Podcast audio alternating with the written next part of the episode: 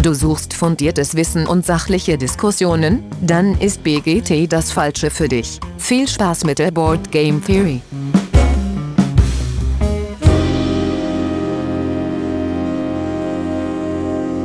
Ja, herzlich willkommen zurück bei der Board Game Theory, ihr lieben Hörenden da draußen an den Endgeräten. Schön, dass ihr wieder eingeschaltet habt. Äh, heute bin ich wie immer nicht alleine, sondern mit dabei sind der Dennis. Hi Dennis. Hallo. Und der Lars wieder. Hi Lars. Moin, moin. Ja, nach äh, der letzten äh, Woche ein Ausflug in die Pen-and-Paper-Welt voller Fantasien und ich kann sein, was ich möchte. Äh, heute wieder zurück zu einem ganz klassischen Brettspiel oder Kartenspiel, wie man es äh, wie man's, äh, nehmen möchte. Bevor wir da aber einsteigen, haben wir ein bisschen Feedback bekommen zum Thema äh, Pen and Paper also das Fazit ist auf jeden Fall, alle haben das immer gespielt, mehr oder weniger. Also es war auf jeden Fall, haben sich viele gemeldet, die es mal gemacht haben und ähm, die es früher viel gemacht haben, vielleicht jetzt nicht mehr so viel. Ähm, der Pintman hat uns geschrieben, dass er aktuell nicht mehr so viel Zeit hat. Früher alle möglichen Systeme, AD&D, GURPS, Cthulhu, Space Gothic und Star Wars. Little Walking Meeple hat uns geschrieben, dass sie auch viel zu selten zum, zum Spielen kommen, haben zwar eine Runde vor drei Jahren mit Cthulhu angefangen, jetzt seit vier Wochen äh, eine neue Runde mit D&D. Spielleiter ist Meridans Weltenschmiede, der das Ganze mit bemalten Miniaturen äh, irgendwie in Szene setzt. Sehr cool. Und Elenas Buchwelt hat äh, uns, äh, uns geschrieben, sie fand vor allen Dingen die Anekdoten und hin historischen Hintergründe sehr unterhaltsam. Ja, ja dazu erstmal vielen Dank. Genau. du hast auch noch eine Anekdote ja. mitgebracht, Dennis. Ja, ich habe auch noch eine mitgebracht, äh, die ist mir auf den äh, Nägeln gebrannt. Und zwar habe ich in äh, einer D&D-Gruppe ähm, einen Auftrag bekommen und ein Auftrag ist in dem Fall äh, kein ähm, freiwilliger Auftrag, den man ablehnen kann, sondern es ist ein Zauber und man steht quasi unter einem Bann und muss diese Aufgabe erledigen. Und meine Aufgabe war es, eine Person aus unserer Gruppe zu töten. Und ähm, diese Person habe ich dann versucht, äh, in einer Taverne im Zimmer, wo wir gesessen haben, habe ich versucht, die, äh, den Rest der Gruppe davon zu überzeugen, dass diese Person ganz gefährlich ist und getötet gehört. Und es hat sich so ein bisschen hochgeschaukelt, die Diskussion. Und irgendwann habe ich zu meiner Axt gegriffen und gesagt, ich schlage ihm jetzt den Kopf ein und ähm, die Person äh, konnte aber Schatten wirken und hat den ganzen Raum verdunkelt. Daraufhin hat ein anderer Magiewirker den Raum geschmiert, wodurch er unglaublich flutschig war, der Raum. Und unser Priester packte mich äh, bei der Schulter und sprach das Wort der Macht Tanz. Und damit habe ich getanzt. Und meinem Charakter und äh, auch ich als mir als Spieler war in dem Moment klar, da brauchst du keine Rettungswürfe würfeln. In einem dunklen, geschmierten Raum mit äh, Tanzen befehligt zu werden, da gibt man einfach auf und ergibt sich seinem Schicksal, dass man da nichts mehr tun kann. Cool. Das ist aber so cool. dass sich wirklich richtig, richtig platt gemacht wird. Ja, das war auch so eine schöne Kombi, weil die das so hintereinander weggemacht ja. haben, ohne sich abzusprechen. Das war sehr lustig, wenn das so ineinander greift, wie ein schöner Engine-Builder. Ja. Vor, vorher war da eine Gefahr und nachher war da was Albernes. Ja. Das ist cool, wenn dann alle so sehr in Charakter sind, dass es alles so ineinander, ineinander passt. So soll es doch sein. Ja, cool. Dann kommen wir jetzt zur Frage der Woche und passend zum Spiel, was wir uns heute vornehmen, äh, haben wir uns überlegt, was denn unser Spiel ist, was wir gerne spielen und was sehr viel Erweiterung hat. Die Bedingung ist mehr als zwei Erweiterungen. Dennis, du darfst anfangen. Ja, sehr einfach. Äh, dann nehme ich Root, äh, weil äh, Root nicht nur sehr äh, viele Erweiterungen hat, ähm, fünf oder sechs oder sieben, glaube ich, mittlerweile. Ähm, da sind ja auch ein paar kleine dabei und so. Aber Root hat nicht nur viele Erweiterungen, sondern Root hat vor allen Dingen auch sehr schöne und sehr unterhaltsame Erweiterungen. Es gibt ja oft Erweiterungen, die so ein bisschen, naja, ich sag mal, ein Mühe etwas anders machen und äh, wo man so ein bisschen das Gefühl hat, das haben sie jetzt nur gemacht, um noch, noch eine Erweiterung rauszubringen, aber es gibt im Spiel nicht wirklich was. Und bei Root habe ich wirklich bei jeder Erweiterung, die ich bisher in der Hand hatte, das Gefühl gehabt, die gibt dem Spiel auch nochmal einen ganz neuen Twist, sei es die neuen Völker ähm, oder auch ähm, die Vagabunden und so. Das war schon echt äh, sehr cool ähm, und ähm, macht sehr viel Spaß und deswegen ist Root da meine Wahl. Cool. Lars, bei dir? Ja, ähm, ich habe mich für Warhammer Underworlds entschieden jetzt. Ähm, davon gibt es auch sehr viele Erweiterungen und zwar ist das halt ein Skirmish Arena-Spiel sozusagen. Und ähm, da gibt es mittlerweile, glaube ich, ist es die fünfte oder sechste Grundbox praktisch, die es schon gibt. Und da verändert sich auch nicht so viel. Da kommen dann immer ein paar Regeln dazu und andere Regeln werden vielleicht ein bisschen getweakt. Ähm, der Gros der Erweiterungen sind aber die ähm, Kriegsbanden oder die, die Warbands, die man kauft und um sie in diesem Spiel zu spielen. Und davon habe ich eine ganze Menge. Ich glaube 16 oder so. Ähm, ja, und dann hat man halt auch richtig hochqualitative Miniaturen, die man schön bemalen kann. Und ähm, ja, also ich selber besitze nur zwei Grundboxen, ähm, weil nach 2020 habe ich das Spiel nicht mehr viel gespielt wegen Corona. Ähm, und dann habe ich gedacht, da kaufen wir jetzt erstmal nichts Neues mehr dazu, außer ein paar Warbands, wo ich die Miniaturen gerne bemalen wollte. Ähm, ja, aber das ist so ein Spiel mit vielen Erweiterungen. Cool. Eins ist das von vielen, das ich habe. Zwei-Personen-Spiel oder was ist das? Es ist ein Zwei-Personen-Spiel. Man kann es auch zu viert spielen. So. Es ah, gibt okay. auch Leute, die machen ganz crazy Sachen, so mit acht Leuten oder okay, so. krass. Oder ja. sind das dann diese äh, Warhammer-Miniaturen dann auch, wie man die sonst so kennt, wo man die noch zusammenbauen muss im Zweifel? Also genau, ne? Age of Sigma ähm, spielt das Ganze, also nicht mehr in der alten Welt, aber ähm, und, und ja, genau, die Figuren muss man dann noch zusammenstecken. Möglicherweise auch, möchte man sie auch kleben, aber in der Regel muss man das nicht. ja.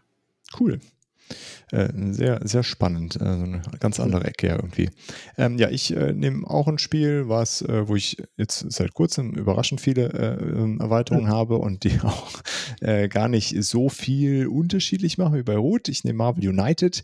Ähm, da habe ich im X-Men Kickstarter ein bisschen zugelangt.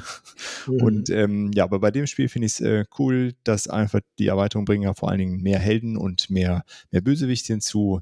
Hier und da mal so einen kleinen anderen äh, Spielmodus. Also jetzt vor allem das, äh, das X-Men hat ja äh, diesen, dass man auch einer gegen viele spielen kann.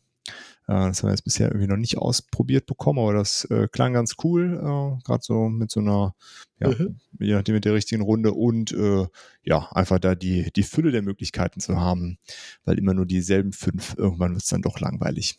Das ist dann mal ganz witzig, was anderes zu machen. Jo. Jo, und dann kommen wir jetzt endlich zum Thema der Woche und zwar Dominion ah, der Original-Deckbilder sozusagen. Ist so, ne? Ja, ja glaub schon.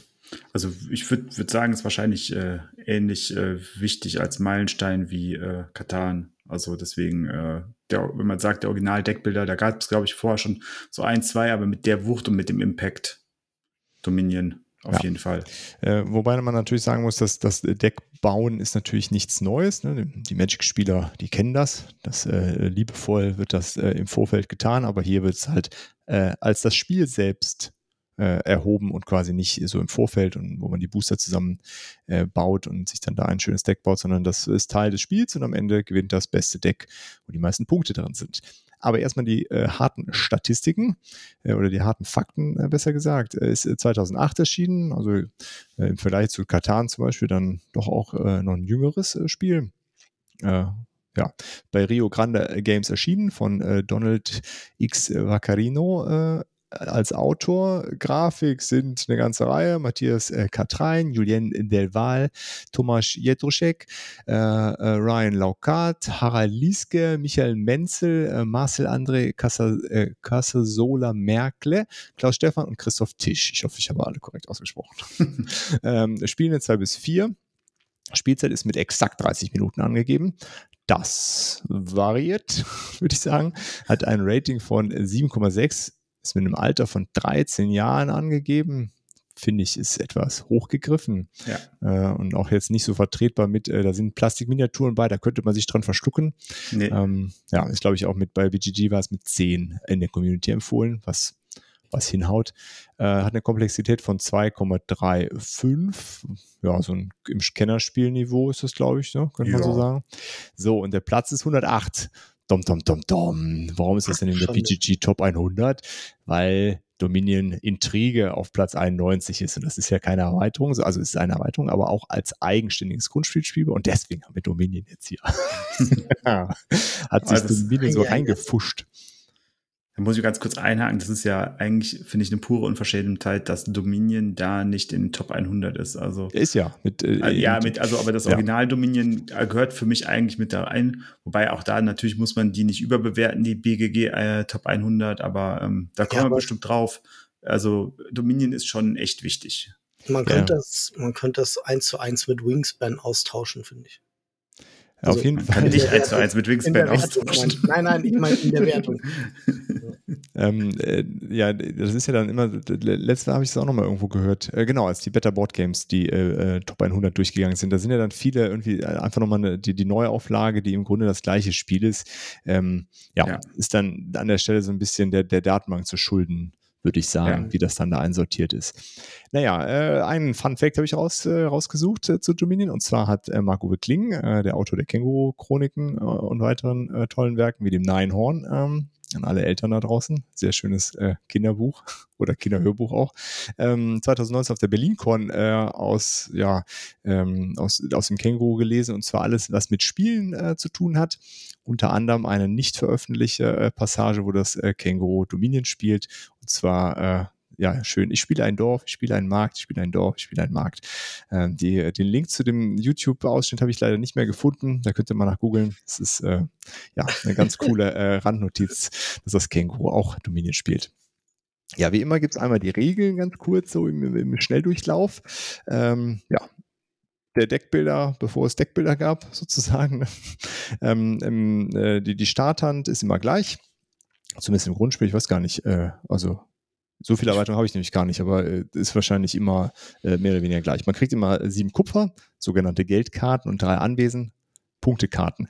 Ähm, die kommen auf, auf seinen Nachziehstapel äh, und dann werden die gemischt und man zieht fünf Karten auf am, äh, äh, ja, zu, zu, Beginn seiner Runde und äh, ja, oder am Ende seiner Runde und dann ist einmal die Starter mit fünf Karten. Wenn man dran ist, dann hat man zwei, kann man zwei Sachen machen, was kaufen und eine Aktion spielen. Am Anfang habe ich gerade gesagt, Geldkarte und Punktekarten.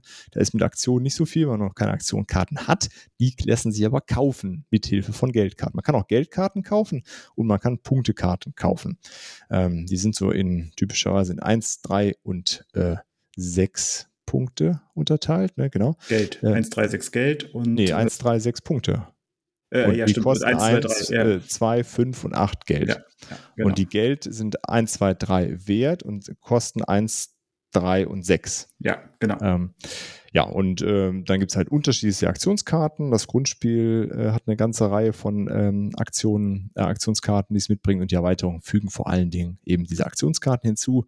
Und da gibt es ähm, äh, auch Angriffskarten, wo man die anderen so ein bisschen mit ärgern kann. Und äh, ja, unterschiedlichste Dinge sind dabei, dass man eben mehr Aktionen bekommt, nochmal Karten nachzieht, Karten entsorgen kann, äh, mehr Sachen einkaufen kann, als nur eine Sache einkaufen zu dürfen.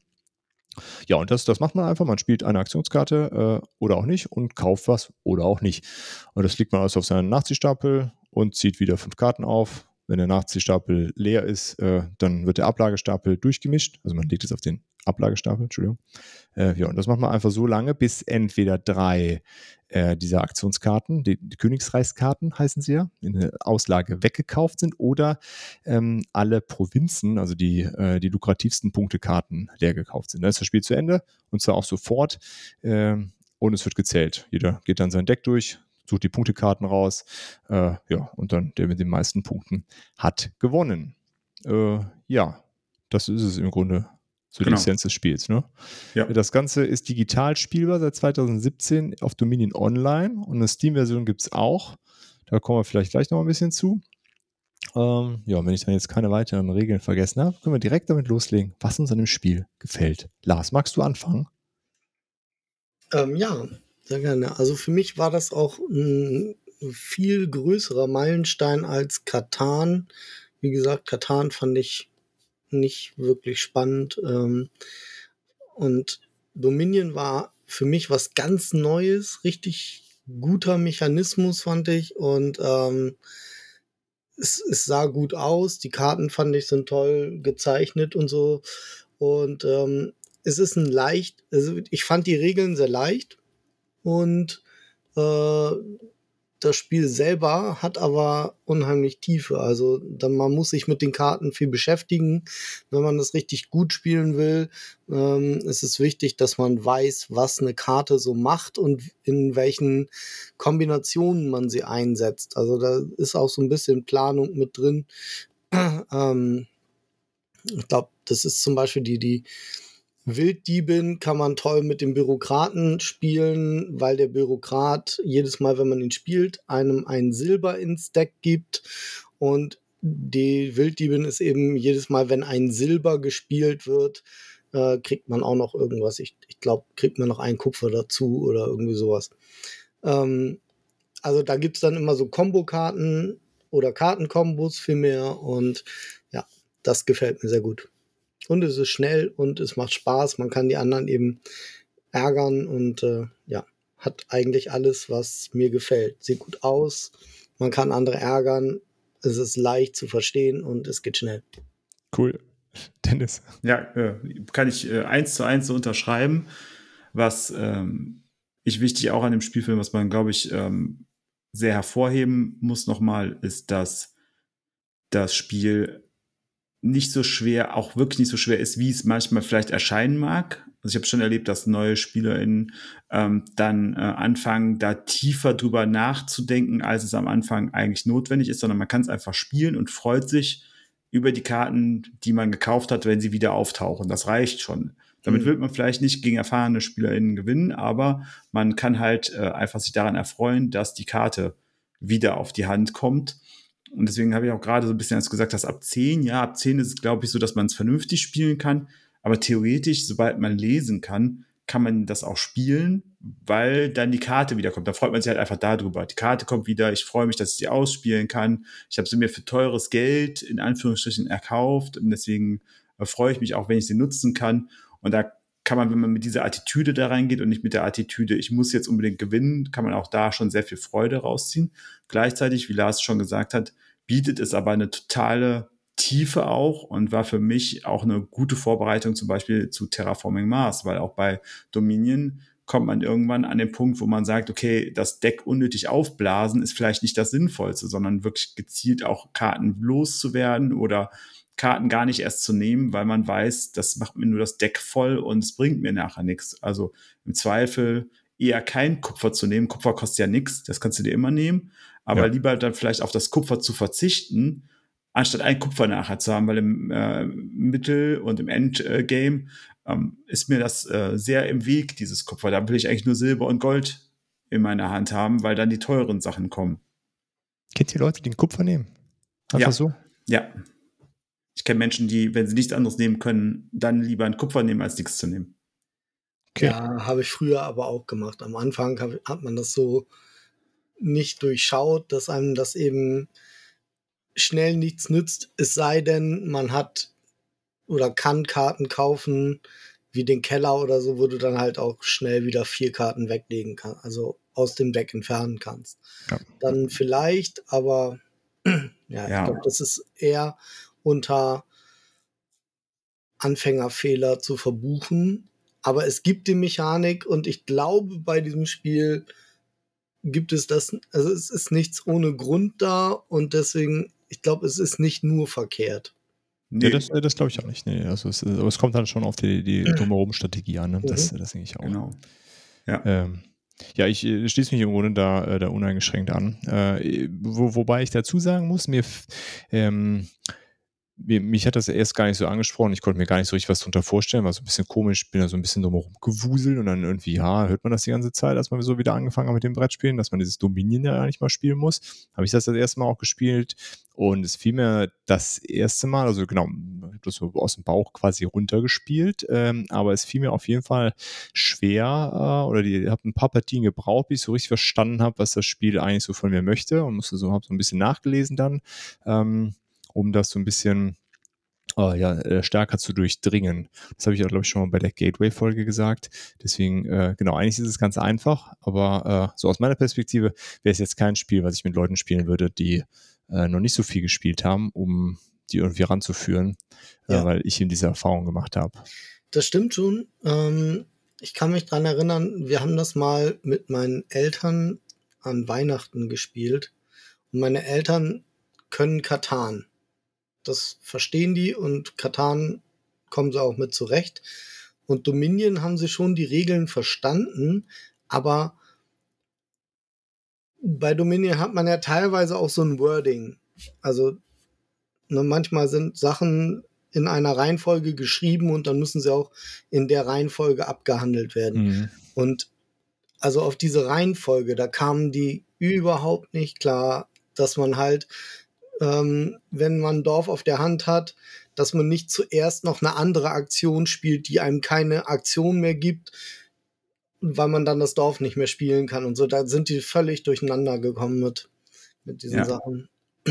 Und auch, dass Spielregeln sich ändern durch die Karten, die mhm. kommen. Also, das ist ja auch das Dorf als Beispiel. Das Dorf gibt dir jetzt eine Karte und zwei Aktionen.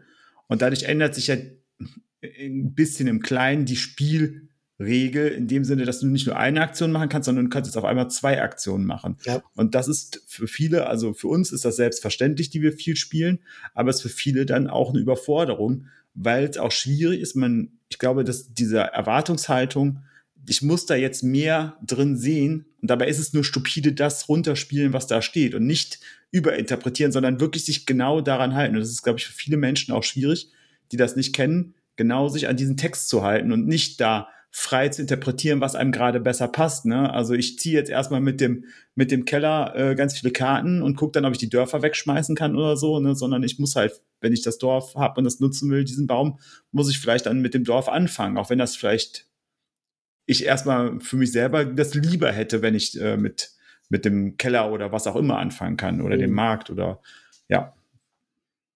Ja, auf jeden Fall. Also und das sind ja dann sogar die, äh, die empfohlenen Startkarten, ne, wenn man das Grundspiel hat. Ähm, und da, da, sind die Texte ja dann noch relativ einfach.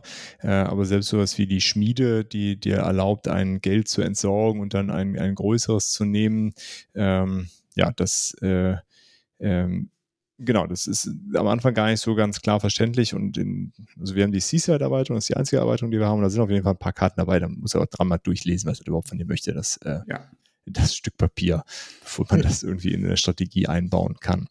Äh, genau, aber dann äh, ist das eigentlich ganz cool. Ne? Es gibt so ein paar Kombos, äh, die die so mehr oder weniger auf der Hand liegen. Ne? Äh, aber dann gibt es halt auch so viele Sachen, die, ähm, das merke ich bei uns immer, wo, wo man dann sagt, ah, das, das probiere ich dieses Mal aus. Ne? Dann, ich, ich will das mal gucken, ne? irgendwie mit dem Thronsaal und dann eine Banditin und dann will ich einfach äh, ohne Ende Gold sammeln. Ob das dann am Ende gut äh, funktioniert äh, für den Sieg oder so, ist dann egal.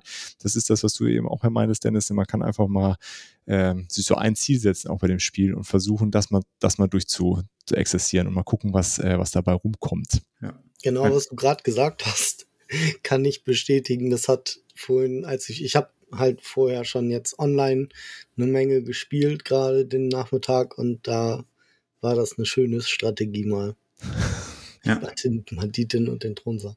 Mein Schwager, mein Schwager ist äh, Fan der Strategie, ich kaufe alle Dörfer, ähm, was äh, zu einer sehr lustigen äh, Atmosphäre und einer sehr lustigen Akustik am Tisch führt, weil das immer folgendermaßen aus, äh, sich anhört.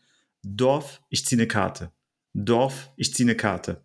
Dorf, ich ziehe eine Karte. Dorf, ich ziehe eine Karte. Und er hat nachher einen riesen Stammbaum aufgebaut oder einen riesen Baum an, an Dörfern, die da liegen und Aktionen, die er noch übrig hat.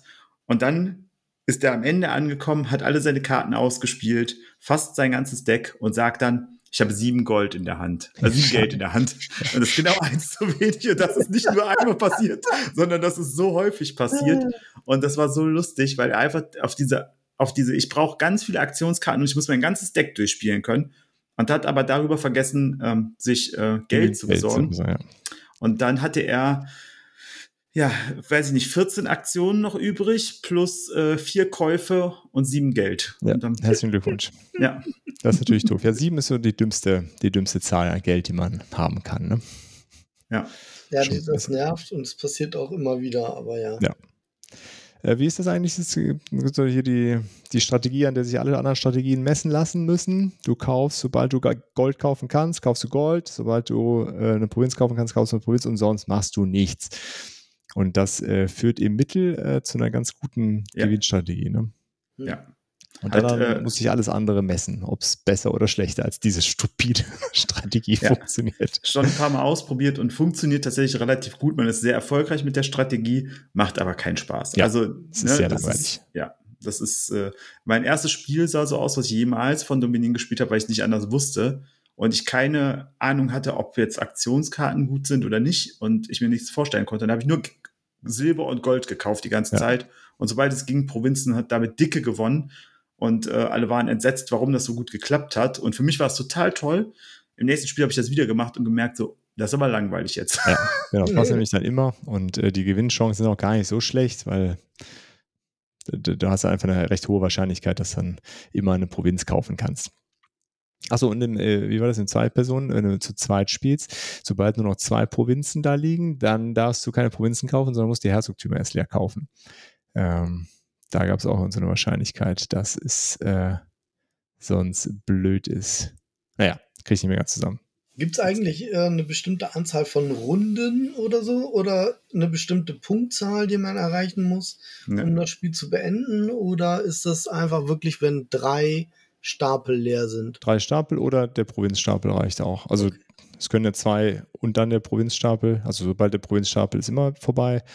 Und äh, ich weiß nicht, wie es bei euch ist. Also wir spielen es meistens in die Provinzen alle. Ja. Hm. Das geht Ja, ich meistens. habe es jetzt beim Online-Spiel, muss ich sagen, manchmal nicht verstanden, warum das Spiel gerade beendet ist. Ja, das ist Ich bin ein bisschen überrascht so. Und ähm, dass ich es am, am Tisch wirklich gespielt habe, ist halt auch schon, das war zu Weihnachten 2018 das letzte Mal. Okay. Und ähm, davor, ja, als es rauskam, haben wir es sehr viel gespielt. Und ja, ein guter Freund von mir, der das hat, der das Spiel halt auch hat, hat es irgendwie übergehabt dann. Der hat es Okay. damals, glaube ich, sogar schon in Essen mit vorgestellt. Also der hat da an dem Stand gearbeitet. So, das weiß ich. Weil er mir seinen alten Prototypen geschenkt hat. Davon Ah, nicht schlecht. Das ist eine Berühmtheit an Spiel, das du da in der Hand hältst. Das ist wahrscheinlich schon. Ne? äh, wie Ich- einer der Ringe bei Lord of the Rings. Genau. Wie was? Das ist ein, wie einer der Ringe bei Lord of the Rings, Ja, den das Team bekommen hat. eigentlich. Ja, also ähm, das ist äh, tatsächlich das, äh, die verschiedenen Taktiken äh, führen, äh, aber immer dazu, egal welche Taktik man nimmt, das oder so ist es bei uns auf jeden Fall, dass so am Anfang es sehr gemächlich losgeht, dann so in Runde z- drei, vielleicht vier, frühestens mal jemand ein Gold kauft. Das ist so eigentlich so das früheste.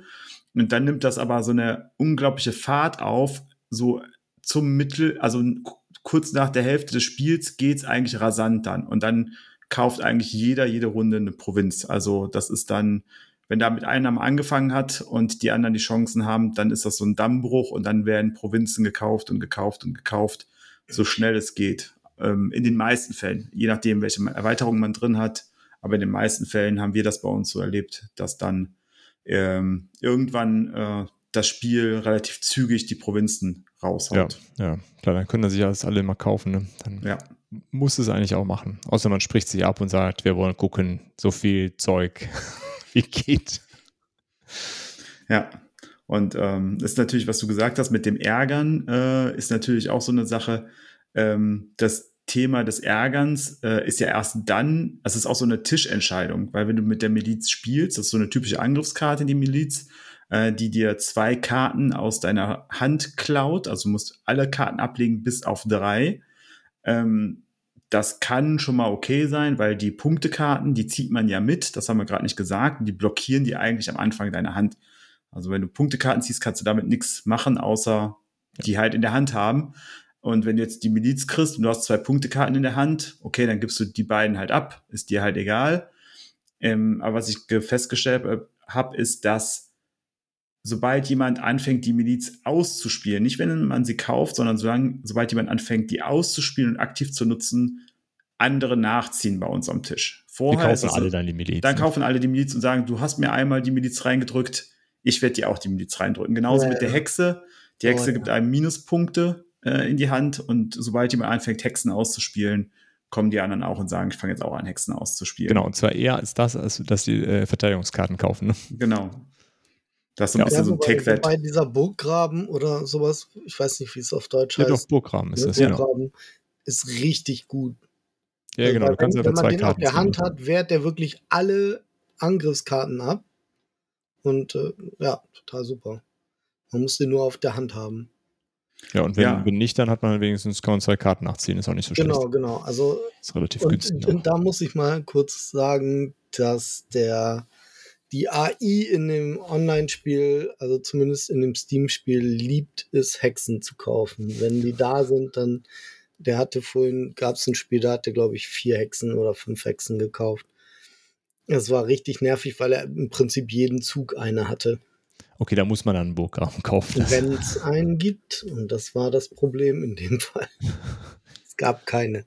ja, das Ja. ist halt doof. Es gab keine Abwehrkarten. Das ist Ja, da ärgerlich. ähm, hat man dann in der Regel hat man dann ja so eine Entsorgungskarte dabei, womit man dann Ja. Karten wieder entsorgen kann. Und da ist, da ist ja das super frustrierende, wenn die immer schön parallel verschoben kommen. Entweder Ja. hat man die Entsorgungskarte oder den Fluch in der Hand. Immer schön im Ja. Wechsel, sodass man Genau. die nicht wirklich nutzen kann. Ja, cool. Ähm, haben wir noch irgendwelche Anekdoten aus dem Spiel? Was ist eure Highscore? Wisst ihr das?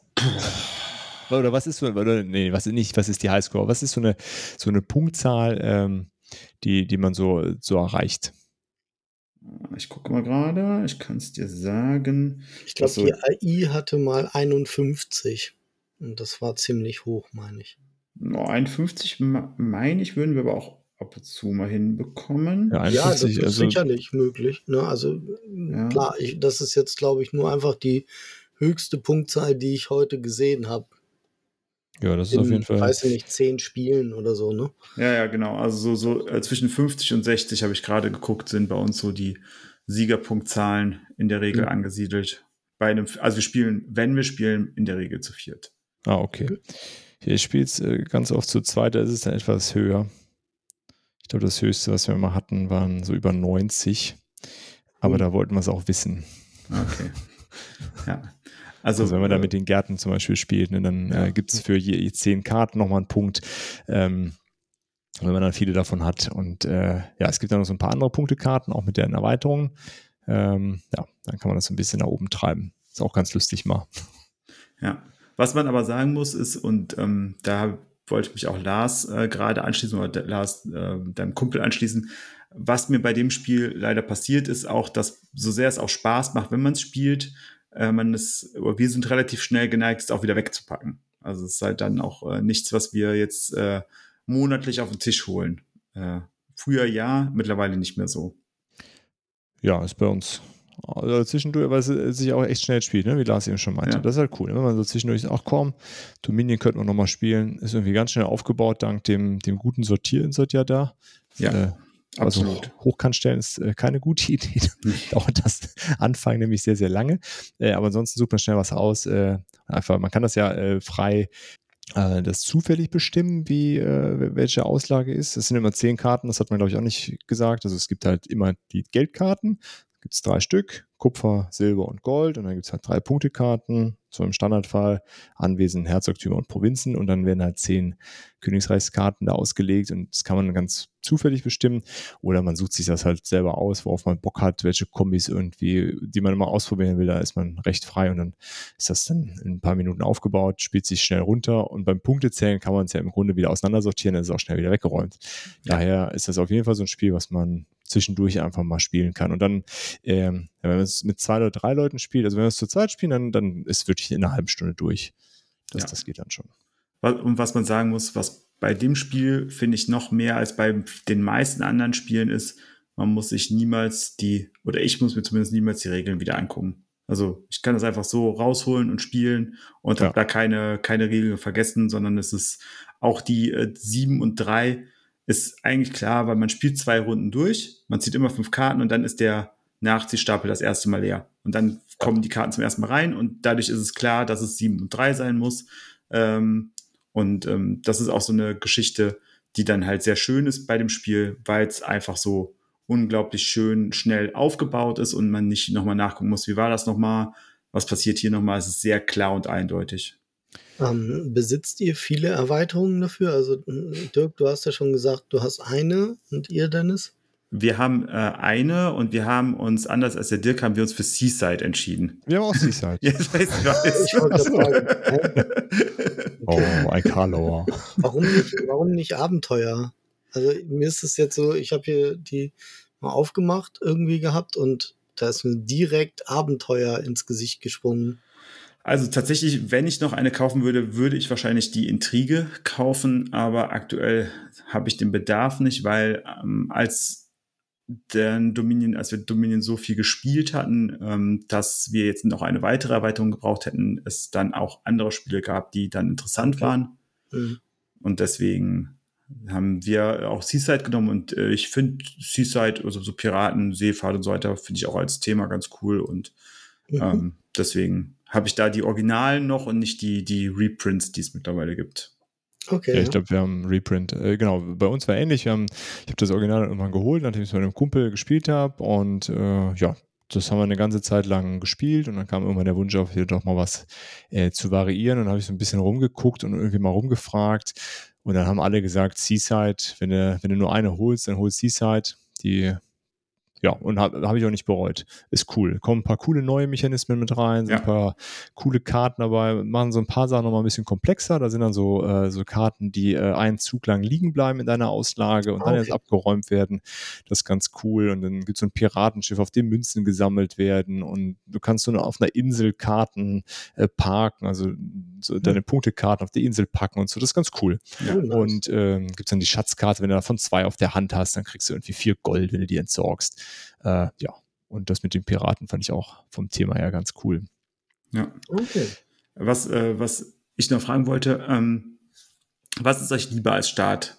2-5 oder 5-2 oder 3-4 und 4-3? Also entweder 5 Geld und 2 Geld danach oder 3 und 4. Es gibt ja nur diese beiden Varianten, die man haben kann in den ersten zwei Runden.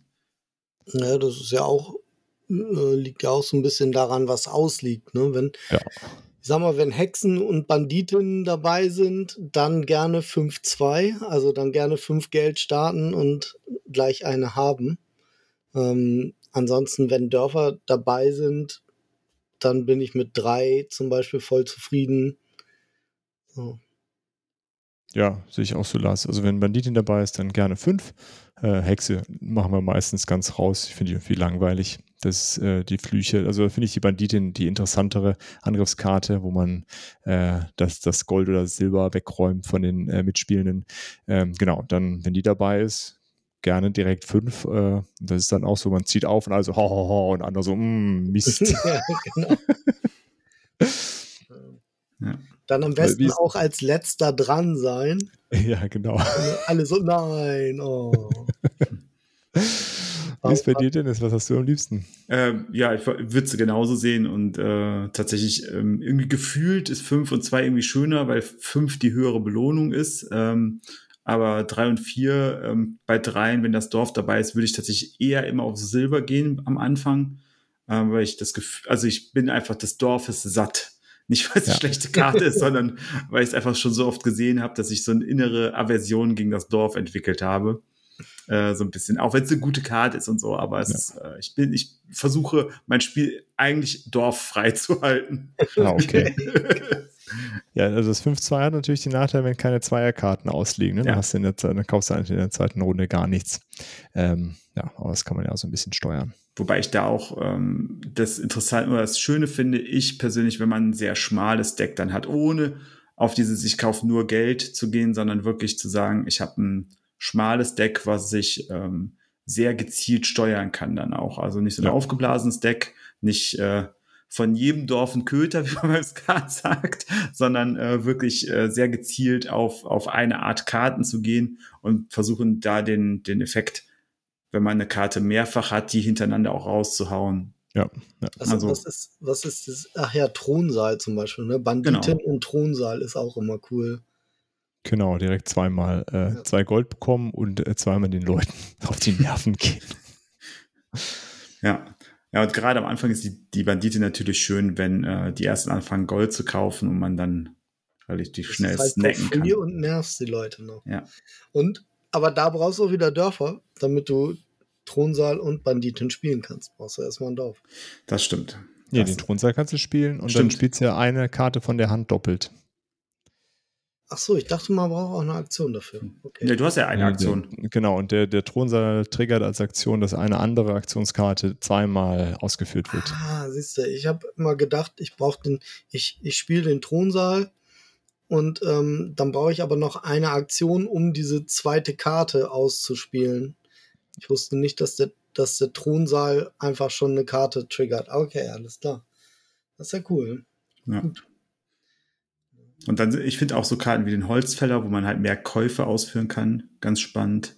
Weil man einfach die Möglichkeit hat, mehr zu kaufen. ne? Wenn ich sieben habe, ist halt ganz gut, wenn man halt dann Zwei Sachen. zwei Sachen kaufen kann, weil mit bei sieben ist es immer so, du kannst mit einem Kauf und sieben nie was einfach, du schmeißt immer was weg. Also Ja, das stimmt.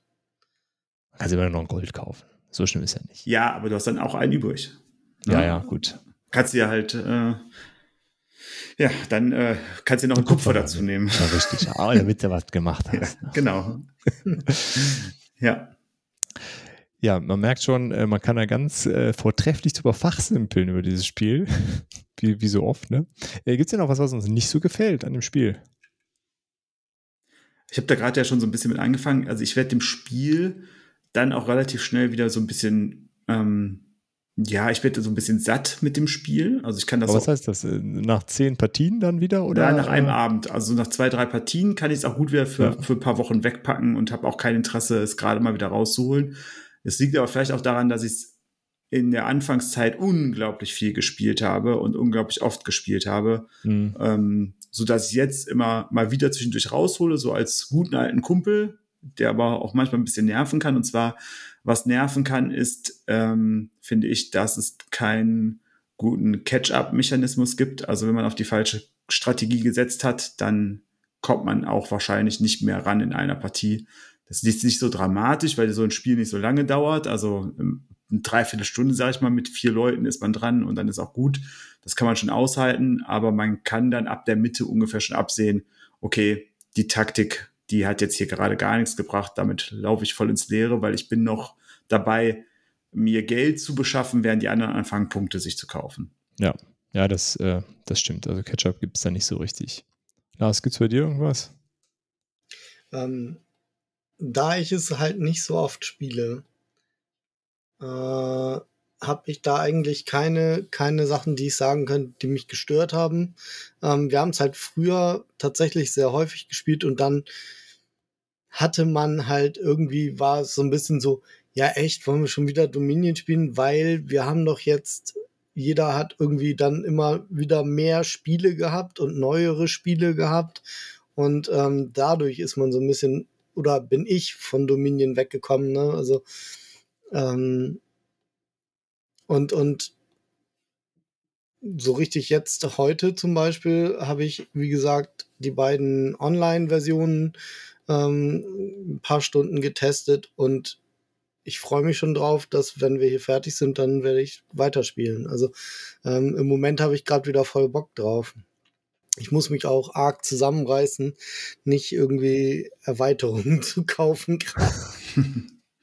also gerade ähm, kann ich ja gleich mal so ein bisschen reinsteigen. Oder wolltest du noch was sagen, Dirk? Genau, erstmal deine, was du schlecht findest, ne? Na, ich finde eigentlich, äh, nee, wie gesagt, ich, den, Einstieg, aber das ist ja, das ist jetzt nicht unbedingt eine Kritik an dem Spiel, wenn man das weiß, ähm, wäre das halt kein Spiel, was ich, was ich auf den Tisch bringen würde, wenn es darum geht, Leute so ranzuführen. Mhm. Ähm, ja, da, dafür ist es nichts und ich finde einfach den Hinweis aus meiner Sicht ganz sinnvoll, weil es erstmal so daherkommt, ne? Es hat Mhm. irgendwie einfache Karten, äh, einfache Regeln, es sind so Karten zusammenbauen und äh, aber ja, ist vielleicht dann doch nicht das, das richtige Gateway Game. Mhm. Nee, aber sonst, äh, ich spiele das immer wieder gerne. Ich habe das nicht das Problem, dass ich das, als es rauskam, irgendwie äh, ganz, ganz viel gespielt habe, äh, sondern erst relativ spät äh, für mich entdeckt habe. Und daher hat das, ein, äh, äh, hat das auch einen schönen Platz in der Sammlung bei uns. Mhm. Was man sagen kann, natürlich, äh, was ich sagen äh, möchte auch noch, weil wir es gerade nicht erwähnt haben, bei den positiven Dingen, das Material ist halt auch echt gut, weil wir haben das, weiß ich nicht, bestimmt 120, 150 Partien gespielt und die Karten sind noch voll in Ordnung bei uns. Die sind ein bisschen abgegriffen natürlich mittlerweile, die sind nicht gesleeved, aber das Spiel ist noch vollkommen in Ordnung. Das ist echt eine, eine ordentliche Qualität. Das ist jetzt nicht das allerbeste, aber ist äh, schon äh, eine gute Qualität.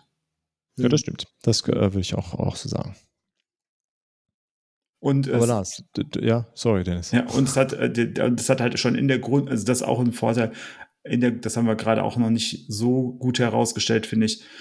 Alleine in der Grundbox, die man mittlerweile, glaube ich, echt günstig kaufen kann, hat man schon genug Material, dass wenn man ein bisschen tiefer ins Brettspielen einsteigen möchte, so ein bisschen mehr als Malefiz spielen, dass man da schon sehr viele Partien spielen kann und sehr lange Zeit Spaß mit haben kann ohne dass man das Gefühl hat, man müsste jetzt unbedingt ähm, noch was dazu kaufen. Also das ist, das, die Option ist da, klar, und es gibt mittlerweile auch viele ähm, Erweiterungen, aber es ist nicht notwendig, meiner Meinung nach, dass man da viel dazu kauft.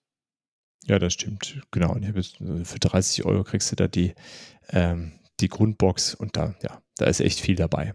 Definitiv. Und das ist auf jeden Fall mehr als zehn Karten zur Auswahl. Also es kann man auch unterschiedlichste Kombis da spielen. Das reicht eine ganze Zeit lang, würde ich auch sagen. So, aber jetzt zurück zum Lars. Also ja, mir ist gerade noch eingefallen, ich wollte noch mal eben nachschauen, was das Spiel bei Steam kostet. Bestimmt 9,99 Euro. Genau, während du das nachschaust, äh, ist ja der Hinweis, der dieses äh, ähm, also webbasierte ähm, Dominion kostenlos ist kostenlos für das Grundspiel und dann, wenn man die äh, Erweiterung spielen möchte, dann muss man da ein bisschen Geld anwerfen. Aber das ist auf jeden Fall was, um das mal ja, auszuprobieren, wenn man mhm. jetzt nicht ganz unsicher ist oder auch mal so ein paar Strategien vielleicht auszuprobieren. Genau. Also ähm, kann ja noch mal so ein bisschen näher auf die Online-Version eingehen. Ja, sehr jetzt. gerne.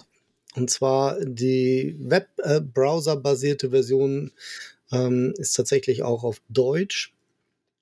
Und da ist es so, man hat die Grundbox da drin, mit der man spielen kann. Man kann gegen Computergegner spielen. Ähm, man kann aber auch online mit Freunden spielen. Es gibt da so Freundesliste und sowas. Und ähm, man kann aber auch einfach sich an fremde Tische setzen. Ähm, das habe ich noch nicht gemacht. Wir haben es halt in der Pandemie, in 2020 haben wir es äh, viel online gespielt mit Freunden eine Zeit. Und ähm, ja, ne, wenn man da dann mehr Karten haben möchte, dann gibt's da so zwei Abos, die man abschließen muss. Äh, einmal gibt's das Kernabo, ähm, da kriegt man die einfachere Hälfte der Karten, was auch immer das bedeutet, für 2,05 Euro im Monat. Und dann gibt's ein Komplett-Abo mit allen Karten für 4,10 Euro im Monat. Das ist dann wahrscheinlich die Dollar-Umrechnung, die da zu tragen kommt. Was ich sagen wollte gerade noch, ähm, äh, sich virtuell an fremde Tische setzen, das ist ja auch sowas, was ähm, uns Nerds und, und Geeks so ein bisschen in der realen Welt abgeht, das müssen wir dann auch ins Digitale schieben. Äh, ne, setzen uns nicht einfach in der Kneipe an einen fremden Tisch dran, aber äh, virtuell an Dominion-Tische sehr gerne. Das liegt vielleicht aber auch daran, wo wir herkommen, ne? Weil in Bayern zum Beispiel macht man das. Da setzt du dich einfach irgendwo hin. Das war, wurde mir mal vorgeworfen, als ich im Urlaub war und äh, andere Deutsche getroffen habe, die eben aus der Nähe von München kamen. So aus Bremen, ach du Schande. So, wenn man in Bremen in eine Kneipe reingeht und an jedem Tisch sitzt einer, dann sagen die Bremer, die Kneipe ist voll und gehen wieder raus. Äh, und, ähm, ja, tatsächlich kann ich das so bestätigen. Ähm, genau so ist Würde ich auch so machen. ähm, ja, tatsächlich. Also das, das ich fand es äh, total unangenehm. Da haben sich mal Leute einfach bei uns an den Tisch gesetzt im Restaurant. Die haben zwar gefragt, aber dann ist, waren wir alle so, was wollen die? Und dann saßen die auch schon irgendwie. Aber es war ein bisschen weird. Also mochte sich da keiner unterhalten und so. Naja, Okay, das war also, das ist so diese webbasierte, ne, die ist umsonst, es sei denn, man schließt so ein Abo ab, um mehr Karten zu haben. Ähm, uns hat das damals völlig gereicht, die Grundbox zu spielen. Und äh, ja, da gab es auch tatsächlich, habe ich gesehen, so eine Liga, Liga-Events, richtig, also das war bei Saison irgendwas mit 47, glaube ich, oder so. Äh, und es gab 2020 anscheinend auch eine Meisterschaft online. Deutschen Dominion-Meisterschaften. Ja, sowas tatsächlich online irgendwie, ne? Ähm, und, und was gesagt, bist du so? Ich bin deutscher Dominion-Meister. ja, das muss man erstmal sagen können. Gibt es da verschiedene Gewichtsklassen? Ey, wir sprechen hier von Nerds, ne? Also, ähm, ja, im Zweifel gibt es ja immer alles irgendwo eine Liga drüber gelegt. Genau. Also, Aber es funktioniert, glaube ich, auch ganz gut. Ich finde die Idee ne? nicht ja. schlecht. Ich finde die Idee ja. nicht schlecht. So, das also diese Browser ähm, ist die Webseite ist dominion.games anscheinend. Und wie gesagt, die ist auch auf Deutsch. Und dann gibt es jetzt, das ist auch noch relativ neu, das ist noch in der, ähm, wie nennt sich das? Early Access. Early Access Phase, ja. genau. Äh, dieses auf Steam, das ist auch bislang noch auf Englisch. Ich weiß gar nicht, ob man einstellen kann, dass es das auf Deutsch gibt. Auf Japanisch steht hier, gibt es das. Stimmt, ah. ja. Amerikanisch und Japanisch. Ich sehe es auch gerade, ja. Und da das gibt muss ich mit meiner Frau mal ausprobieren dann. Genau. Da bekommt man für nix, also für lau, kann man sich die, das Spiel runterladen und dann spielt man mit der Grundbox und der Hinterland-Erweiterung. Die gibt es anscheinend auch noch gratis dazu. Und ähm, ansonsten gibt es noch vier, acht, 13 weitere Erweiterungen. Ähm, dann gibt es noch drei verschiedene Promo-Packs äh, einmal ist so nur die Promokarte Schwarzmarkt und dann gibt es noch zwei Pakete mit Promokarten. Ja, und die Erweiterungen kosten so zwischen 7 und 13 Euro, glaube ich. Deswegen, da wollte ich noch mal fragen, was kostet denn so eine Erweiterung, wenn man die analog kauft eigentlich? Ja, die kosten 20 bis 40.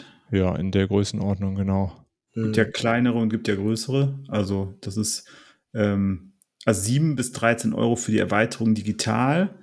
Finde ja. ich ein bisschen zu teuer, muss ich sagen, gefühlt. Ähm, ja, also jetzt nicht viel zu teuer, aber so ein bisschen, so von meinem ja. Gefühl her ist es ein bisschen, ein bisschen über. Ja, es hat, hat bei mir auch gereicht, um mich davon abzuhalten. Also ich sehe gerade, dass es Intrige tatsächlich für 8,99 gibt. Und wenn das umfangreich ist wie ein Grundspiel, dann ist es das vielleicht noch wert. Aber wenn man jetzt so guckt, Adventures zum Beispiel kostet schon 10,99. Äh, und ihr habt hier ja von Seaside gesprochen, das können wir ja nochmal eben schauen. Seaside kostet 8,99 auch nochmal. Auf der anderen Seite sagt das aber auch ja, dass Menschen bereit sind, den Preis dafür zu bezahlen. Und das scheint dann ja doch so zu sein, dass äh, Dominion da durchaus was richtig macht, weil andere digitale Inhalte, so Brettspielerweiterungen kriegst du manchmal so für 3,99, 4,99, zumal du ja jetzt auch nicht so viel mehr Entwicklungskosten hast. Also du machst halt andere Karten, die so ein bisschen mhm. was anderes triggern, aber Dirk, korrigier mich da, du bist da mehr Experte als ich. Äh, so grundlegende Sachen musst du jetzt nicht mehr da reinstecken. Nee, sicherlich nicht. Das ist dafür dann doch alles sehr ähnlich. Und wenn ich dann, also ich habe das jetzt nicht, gerade die Steam-Version, die kann ich nicht spielen, die gibt es nur auf Windows. Ähm, da ist die Frage, wie viel Automatisierung dann dahinter steckt. Äh, aber auch das wird äh, ja mehr oder weniger einheitlich sein. Mhm. Äh, aber man kriegt natürlich, äh, also dadurch, dass das Grundspiel kostenlos ist, ähm, wenn du dann einmal 8,99 Euro hast, ja schon zwei Boxen sozusagen. ist auf jeden Fall ja. deutlich günstiger, als wenn du die Papierversion kaufen würdest. Ja, ja, gut, das ähm, stimmt natürlich. Und die Steam-Version sieht halt auch schöner aus als dieses äh, Browser-Ding. Beim Browser-Ding ist es so, hm, dass man das nebendran, neben dem Spielfeld ist praktisch sowas wie so ein, kennt man vielleicht vom Twitch, so ein Chat-Fenster sozusagen, wo immer genau äh, ablesbar ist, wer welche Karten gespielt hat und was er gekauft hat und so. Und was das vielleicht für Folgen hatte, wenn man eben Karten, wenn man eine Angriffskarte spielt, dass jemand Karten ablegen muss. Also da ist es sehr nachvollziehbar. Das ist bei der Steam-Version ein bisschen komplizierter. Ähm, da muss man halt schon rauskriegen, wo man drauf achten muss und muss eben dann gucken, was kauft er denn für Karten und so. Ähm, das fand ich eingangs ein bisschen holprig, muss ich sagen. Und das stört mich meistens bei diesen ähm, Spielen, die man so online spielen kann, wenn man da nicht einstellen kann, dass die Züge der AI vielleicht überschaubarer sind oder langsamer ablaufen. Ähm, zum Beispiel bei Size ist das auch so oder bei Root. Ähm, da ist es nicht ganz einfach nachzuvollziehen, was die AI gerade macht, wenn man in das Spiel gerade erst so einsteigt. Na, und für mich war das heute, wie gesagt, seit 2018 das erste Mal wieder, dass ich Dominion gespielt habe. Ähm, bin allerdings auch gleich wieder gehuckt. Ja, und äh, mir macht Online-Spielen halt sehr viel Spaß. Ich werde wahrscheinlich auch noch ein Video darüber machen auf furchtbares Gaming. Ähm, und wo ich dann eben die Online-Version mal spiele, hier die Steam-Version. Ja. Und ja, cool. Das, äh, ja, das ist ja, da, da ist ja sehr, ähm, gehört ja mit zu dem Channel-Thema auch digitale Versionen von Brettspielen zu spielen.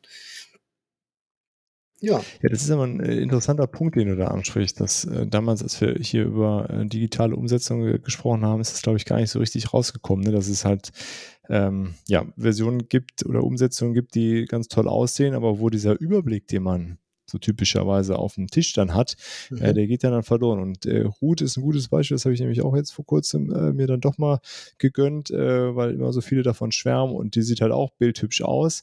Aber ich finde die extrem unübersichtlich. Also spiele ich, äh, also dann passieren dann halt so Sachen und mhm. dann auch, was ist denn hier? Und man sieht doch gar ja. nicht dann die, was die Erie im Dekret haben und all so ein Kram. Ja, genau. Ähm, genau, und dann da ist mir das dann auf jeden Fall lieber, wenn es sehr viel übersichtlicher ist. Genau. Ähm, ja, also ich glaube, bei Size kann ich, glaube ich, einstellen, wie schnell ja.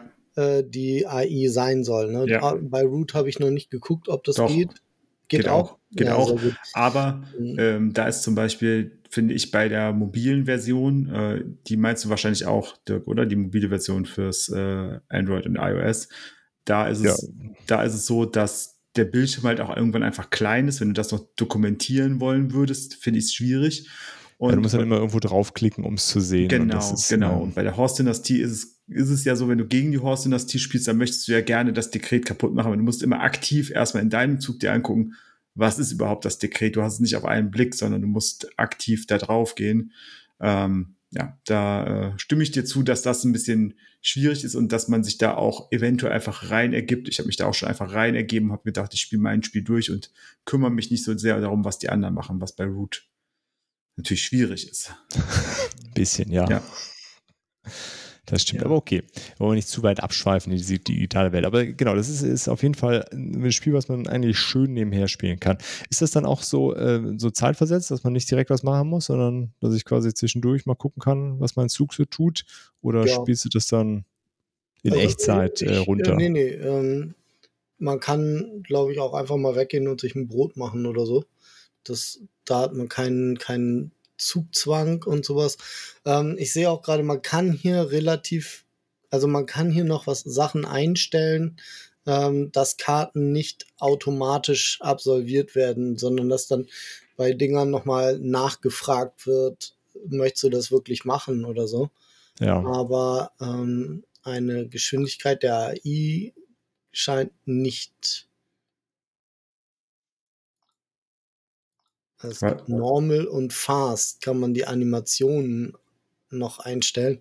Und Normal habe ich genommen und das fand ich schon, äh, muss man schon äh, ein bisschen ein, zwei Spiele gespielt haben oder man muss äh, das Spiel halt sehr gut kennen, um zu wissen, was gerade passiert. Hm, verstehe. Okay. Ja, nach so einem Ausflug in die digitale Welt von Dominion können wir uns ja mal dem, dem ganzen Wust an Erweiterungen widmen, oder?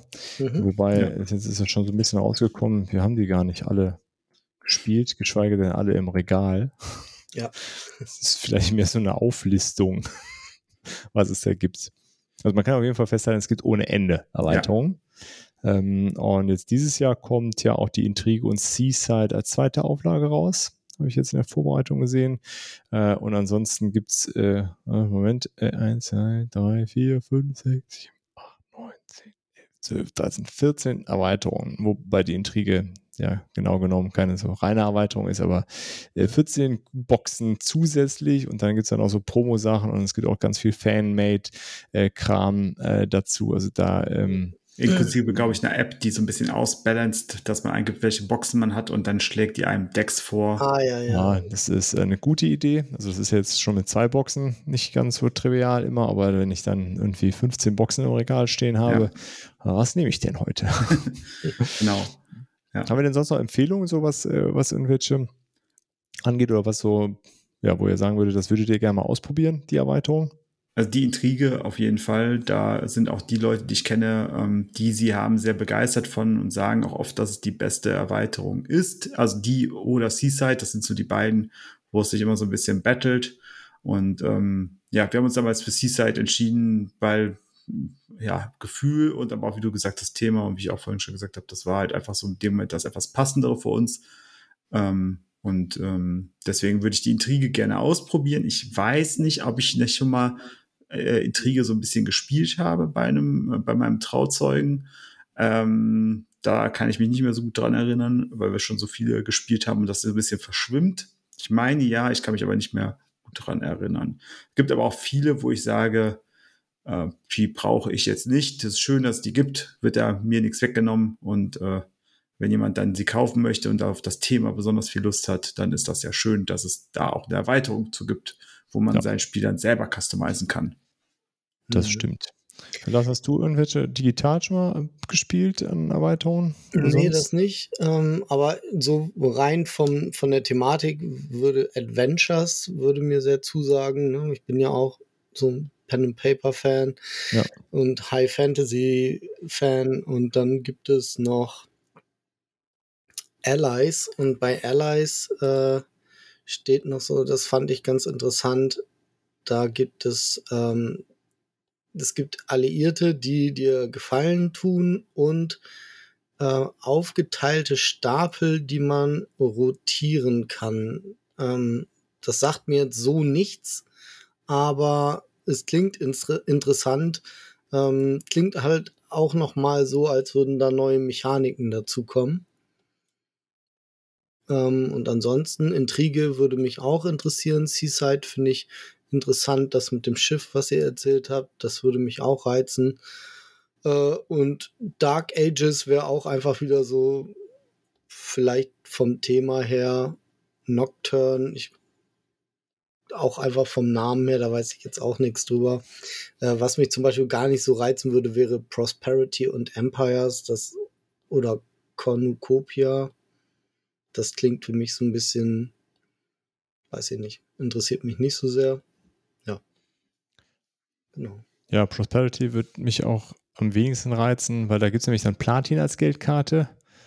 Und okay. da hätte ich so ein bisschen die Befürchtung, dass das Spiel sehr reich. Oder ist das die äh, Prosperity? Ich meine, das ist bei Prosperity ja. gibt es Platin als Geldkarte. Keine Ahnung. Das ist übrigens auch meine am wenigsten favorisierte ähm, Kartenzusammenstellung aus dem Grundspiel, ist die reiche Ernte, weil du sehr viel Geld in der Hand hast, aber wenig damit anfangen kannst. Das macht am wenigsten Spaß für mich persönlich oder für unsere Gruppe auch, war dieses Deck reiche Ernte, wo es nur darum geht, dass man selber für sich spielt, keine Angriffskarten gibt, keine Interaktionskarten. Ähm, das ist, äh, ja, war irgendwie, hat sich auch sehr gezogen, weil halt wenig Käufe möglich waren. Ja, ja, okay, klar. Gut. Ja, gut. Dann Ihr könnt ja uns mal mitteilen da draußen, was ihr, äh, äh, was eure empfohlene Erweiterung ist, wenn wir uns jetzt jeder von uns noch eine holen sollte. Äh, welche sollten wir denn als nächstes ins Regal stellen? Und äh, dann als nächstes noch, was ist denn das die beste Zusammenstellung an Karten? Das würde mich ja, auch interessieren. Die zehn besten Königreichskarten. Das äh, ist auf jeden Fall spannend. Das ja. haut uns noch mal in die Kommentare. Klingt gut. Gut, dann kommen wir jetzt nach kurzem Ausflug in die äh, zahlreichen Erweiterungen äh, zu den Alternativen, wenn man denn äh, Dominion jetzt überdrüssig geworden ist, aber das mit diesem Deckbau total toll findet. Was kann man denn alternativ dann spielen? Lars, du kennst ja bestimmt was. ja, mir fällt als erstes Star Rims und Hero Rims ein. Entschuldigung, das ist auch Deckbuilding und es ist praktisch dasselbe System. Man hat, fängt an mit, mit schwachen Karten, wovon auch im, ich glaube, es sind sogar auch sieben Geldkarten und drei äh, schwache Raumschiffe. Oder sind es fünf, fünf? Ich bin mir gerade nicht sicher. Ähm, und man kann aus einer Auslage Karten kaufen. Allerdings ist es so, dass da Karten, also es liegen nur eine bestimmte Anzahl von Karten immer aus und nicht praktisch Kartenstapel, so dass man nicht jede Runde dasselbe Schiff kaufen kann, sondern es wird immer aus diesen fünf, glaube ich, ist es eine Auslage, da wird ähm, eins gekauft und dann wird die Karte nachgelegt, vom Ablagestapel, äh, vom, vom Nachziehstapel verdeckt, gezogen und dann aufgedeckt und dann weiß man, was dann neu da liegt. Ähm, und man, so baut man sich eben auch sein Deck zusammen und es sind auch diese Kombinationen, ähm, die man finden muss, also Kombos, dass sich Karten gegenseitig bedingen. Ähm, ja, also von daher, das sind so, so die, die grundlegenden Mechanismen äh, von Dominion eigentlich mit dabei auch. Ist cool. relativ ähnlich, finde ich. Vielleicht sogar ein bisschen einfacher für den Einsteiger, weil einfach nicht zehn Kartenstapel da liegen, von denen man kaufen kann, sondern nur fünf Karten da liegen, die man kaufen kann. Ähm, und vielleicht ist das, erschlägt einen das vielleicht nicht so. Also ne, auf den Karten steht genauso wie bei Dominion sehr die, ganz genau drauf, was man damit machen kann. Ähm, ja, also ich finde es sehr rund, ein runtergebrochenes Dominion im Prinzip. Cool. Dennis, hast du Empfehlungen mitgebracht? Ja, ich. Äh, Alternativen? Genau, ja, ein Spiel ja. mit was ähm, nicht so sehr viel Aufmerksamkeit bekommen hat, wie es vielleicht verdient gehabt hätte, Mystic Vale. Äh, Mystic Vale ist äh, ein äh, Kartenbauspiel, äh, in dem man nämlich seine Karten ähm, zusammenbaut. Das sind Karten, die sind gedrittelt, ein oberes Drittel, ein mittleres Drittel und ein unteres Drittel.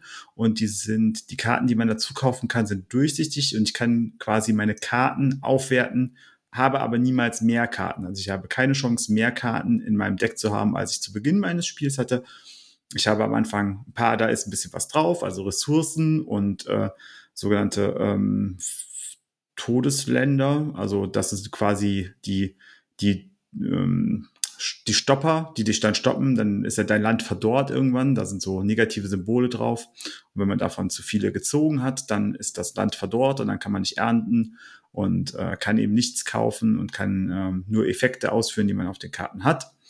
Und ähm, ja, das ist äh, sehr schön, weil es nicht diesen Effekt hat, dass ich gucken muss, wie kriege ich möglichst meine Karten zusammen, im, als, als meiste Karten vielleicht auch, sondern wie kann ich mit einer begrenzten Anzahl von Karten die optimal zusammenstellen aus der Auslage, die ich dann habe. Es gibt verschiedene Stufen an Karten, also verschiedene Stufen und damit auch verschiedene Kosten, die dahinter stecken und auch verschiedene Effekte. Dann gibt es Soforteffekte, es gibt am Ende Effekte, das muss man ausbalancieren.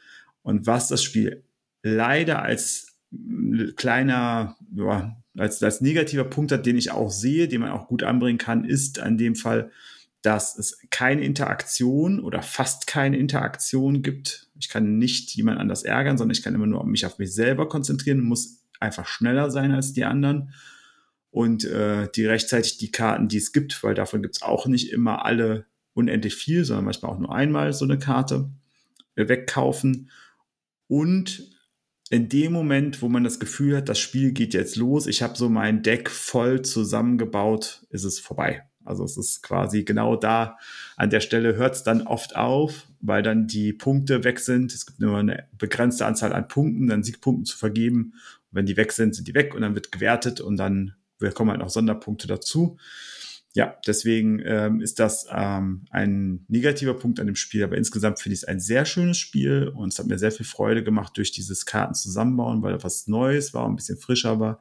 Und ich freue mich auch, wenn im Sommer dann Edge of Darkness rauskommt äh, als Reprint, ähm, weil das quasi diesen Mechanismus äh, ähnlich wie bei äh, Solinia und Black Angel ähm, ist dieses auch Mystic Valley war quasi die kleine Auskopplung, um Edge of Darkness dann rauszubringen. Genau. Von John DeClaire genau. als Autor. Ja, ich finde es auf jeden Fall total spannend, dieses irgendwie, dass man so Karten dann zusammenbaut und die Karte als solche verbessert. Äh, ja, einfach mal so einen irgendwie neuen Weg gegangen. Ich glaube, ich bringe dir das einfach äh, übernächste Woche mit und dann kannst du es mal geliehen haben. Ach cool, ja, vielen Dank. Erinnere mich nur dran, dass ich es nicht vergesse. Mach ich, mach ich. Ähm, genau, dann äh, ich hätte äh, Moonrakers. Weiß nicht, ob ihr das äh, das kennt. Das sagt mir gar nichts. Das habe ich äh, auch gar nicht in echt gespielt, das habe ich nur auf TTS gespielt. Ähm, das ist so letztes Jahr, äh, nee, 2020 ist es schon rausgekommen sogar.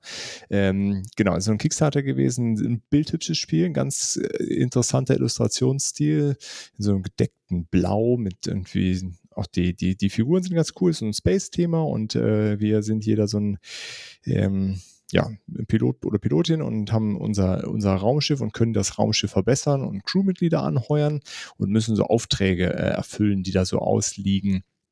Ähm, ja, und haben dann so verschiedene äh, Karten in unserem Deck, die ja irgendwie äh, so, so thematisch irgendwie Energie, eine Waffe, ein Schild und, und so ein Kram. Ähm, und der Kniff dabei ist so ein bisschen, dass äh, die Aufträge äh, recht schwierig sind, die alleine zu schaffen. Und man kann sich dann Hilfe von seinen Mitspielenden holen. Und was die dafür bekommen, ist äh, frei verhandelbar und nicht durch die Regeln bestimmt. Äh, und äh, diese Aufträge haben in der Regel äh, geben die Belohnung, unterschiedlichster Art und Weise, also Geld, äh, was dann Siegpunkte sind, äh, äh, nee, äh, Geld, es gibt Siegpunkte, äh, man kann manchmal Karten ziehen, aber man muss auch so äh, Hazardous-Würfel werfen, die einem Schaden machen und dieser Schaden muss geblockt werden. Und äh, ja, dann kann man halt sagen, du nimmst dann drei Würfel, weil du, ich habe gesehen, du hast viele Schilde äh, gesammelt und ähm, dafür kriegst du dann auch drei Siegpunkte. Ich nehme auch drei Siegpunkte, aber mehr Geld und so. Das ist irgendwie ganz cool. Und ähm, der letzte Kniff in der Sache ist dann, man kann dann einfach zustimmen, man kann auch beliebig viele anheuern. Also man, wenn man es zu dritt spielt, können wir auch alle drei uns das irgendwie aufteilen. Da muss dann halt da verhandelt werden, wer was macht. Und man kann ähm, natürlich auch einfach entscheiden, darauf zu scheißen und zu sagen, ja, ja, ich, ich mache mal hier mit, aber ich schmeiß dir einfach nur Müll mit auf, äh, auf die Auslage und äh, dann schaffen wir das halt nicht, weil es gibt nämlich auch so Geheimaufträge und da gibt's dann halt sowas wie, ja, betrüge ein bei, äh, bei einem Auftrag, den du mit ihm gemeinsam fliegst. Ähm, genau, irgendwie ganz cooles Setting ähm, und klingt jetzt auch wieder total äh, spannend. Wir haben es auch eine ganze Zeit lang äh, regelmäßig irgendwie abends gespielt und es hat auch einen ziemlich coolen Solo-Modus aber in diese, äh, so diese, diese Gruppendynamik mit dem, ähm, ja, wir, wir machen Aufträge und teilen das, das hat bei uns in der Gruppe nie richtig gut funktioniert, weil eigentlich keiner dem anderen irgendwie immer was gönnen wollte und äh, es geht, wird halt bis zehn Siegpunkte gespielt und dann, ja, du kannst dann auch auf Siegpunkte wieder verlieren und das hat irgendwie nicht so richtig, nicht so richtig gut funktioniert. Jeder wollte dann immer den Kram alleine machen, äh, die, die am Anfang die Aufträge, wo man was bekommt, die, die lohnt sich eigentlich gar nicht zu teilen, da gibt es nicht genug Belohnung für. Naja, äh, nichtsdestotrotz äh, fand ich das auch ein sehr, äh, ja, mal wieder so einen neuen Spin an das, an das Thema.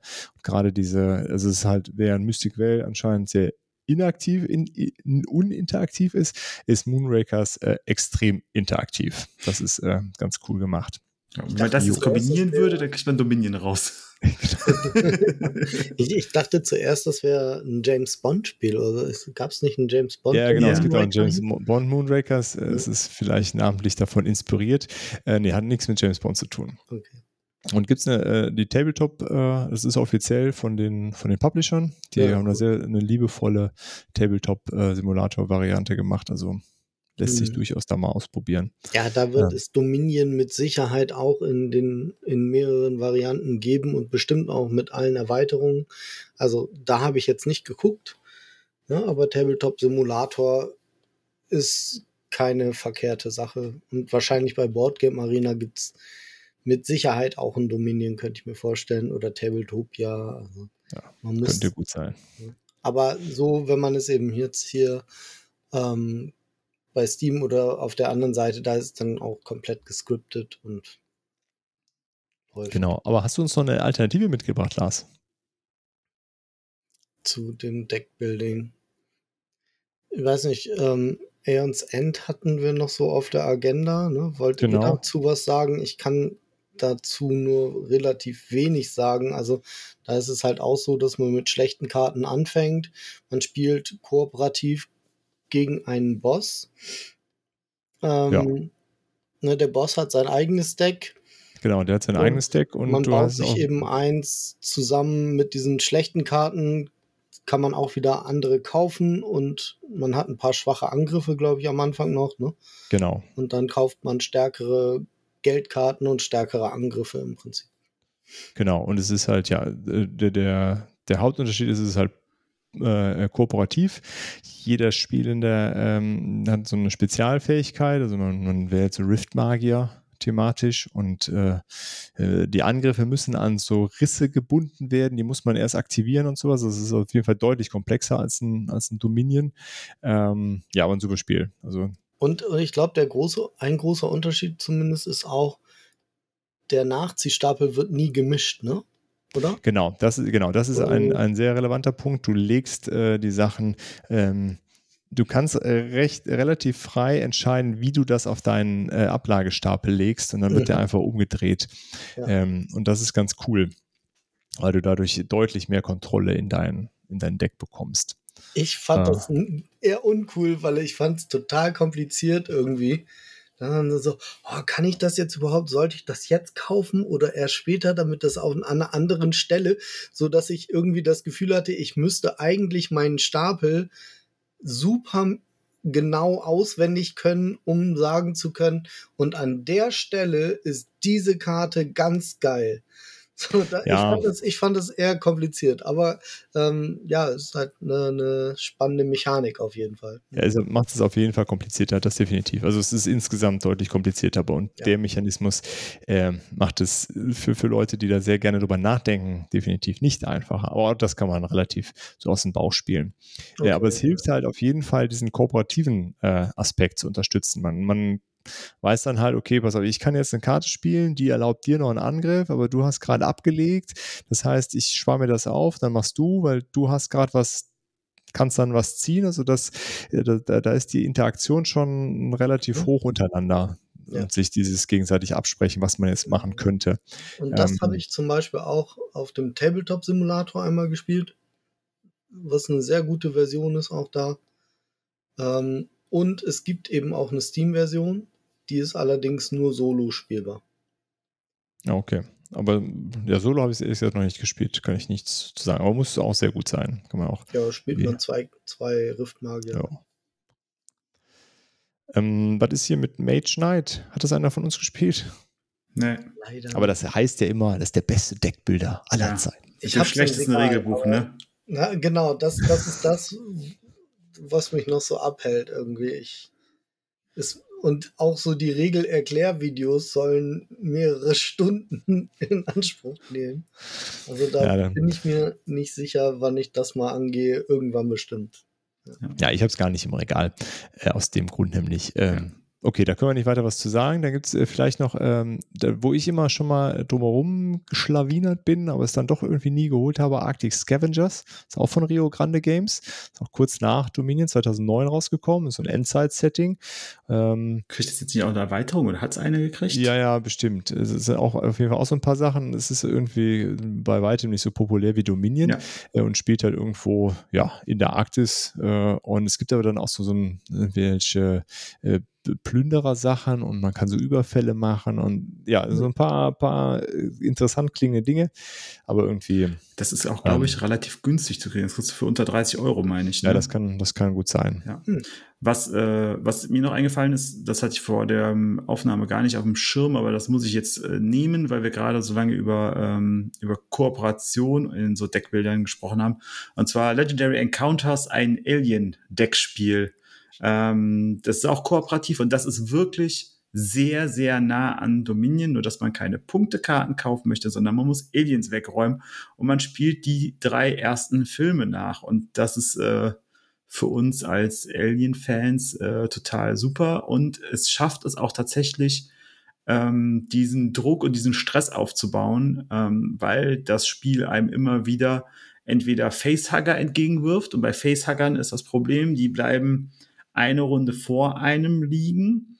Und wenn das, der Tisch es nicht geschafft hat, die äh, dann wegzuräumen, dann äh, kriegt man ein Ei in sein äh, Deck. Und wenn das Ei dann auf Platz, dann äh, wird man ein Alien und dann verliert man quasi seinen Status als Mensch und wechselt auf die Alien-Seite und spielt dann in Zukunft das, die Aliens äh, weiter.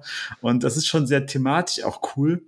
Und äh, man hat halt, was ich unglaublich schön finde, was wir auch, in, was ihr auch in der Marvel Champions Folge gesagt habt, es ist nicht einfach Bilder aus den Filmen, sondern es sind gezeichnete Bilder zu den Filmen, was ich total super finde, weil das auf Karten deutlich schöner aussieht, als wenn man jetzt einfach Fotos genommen hätte.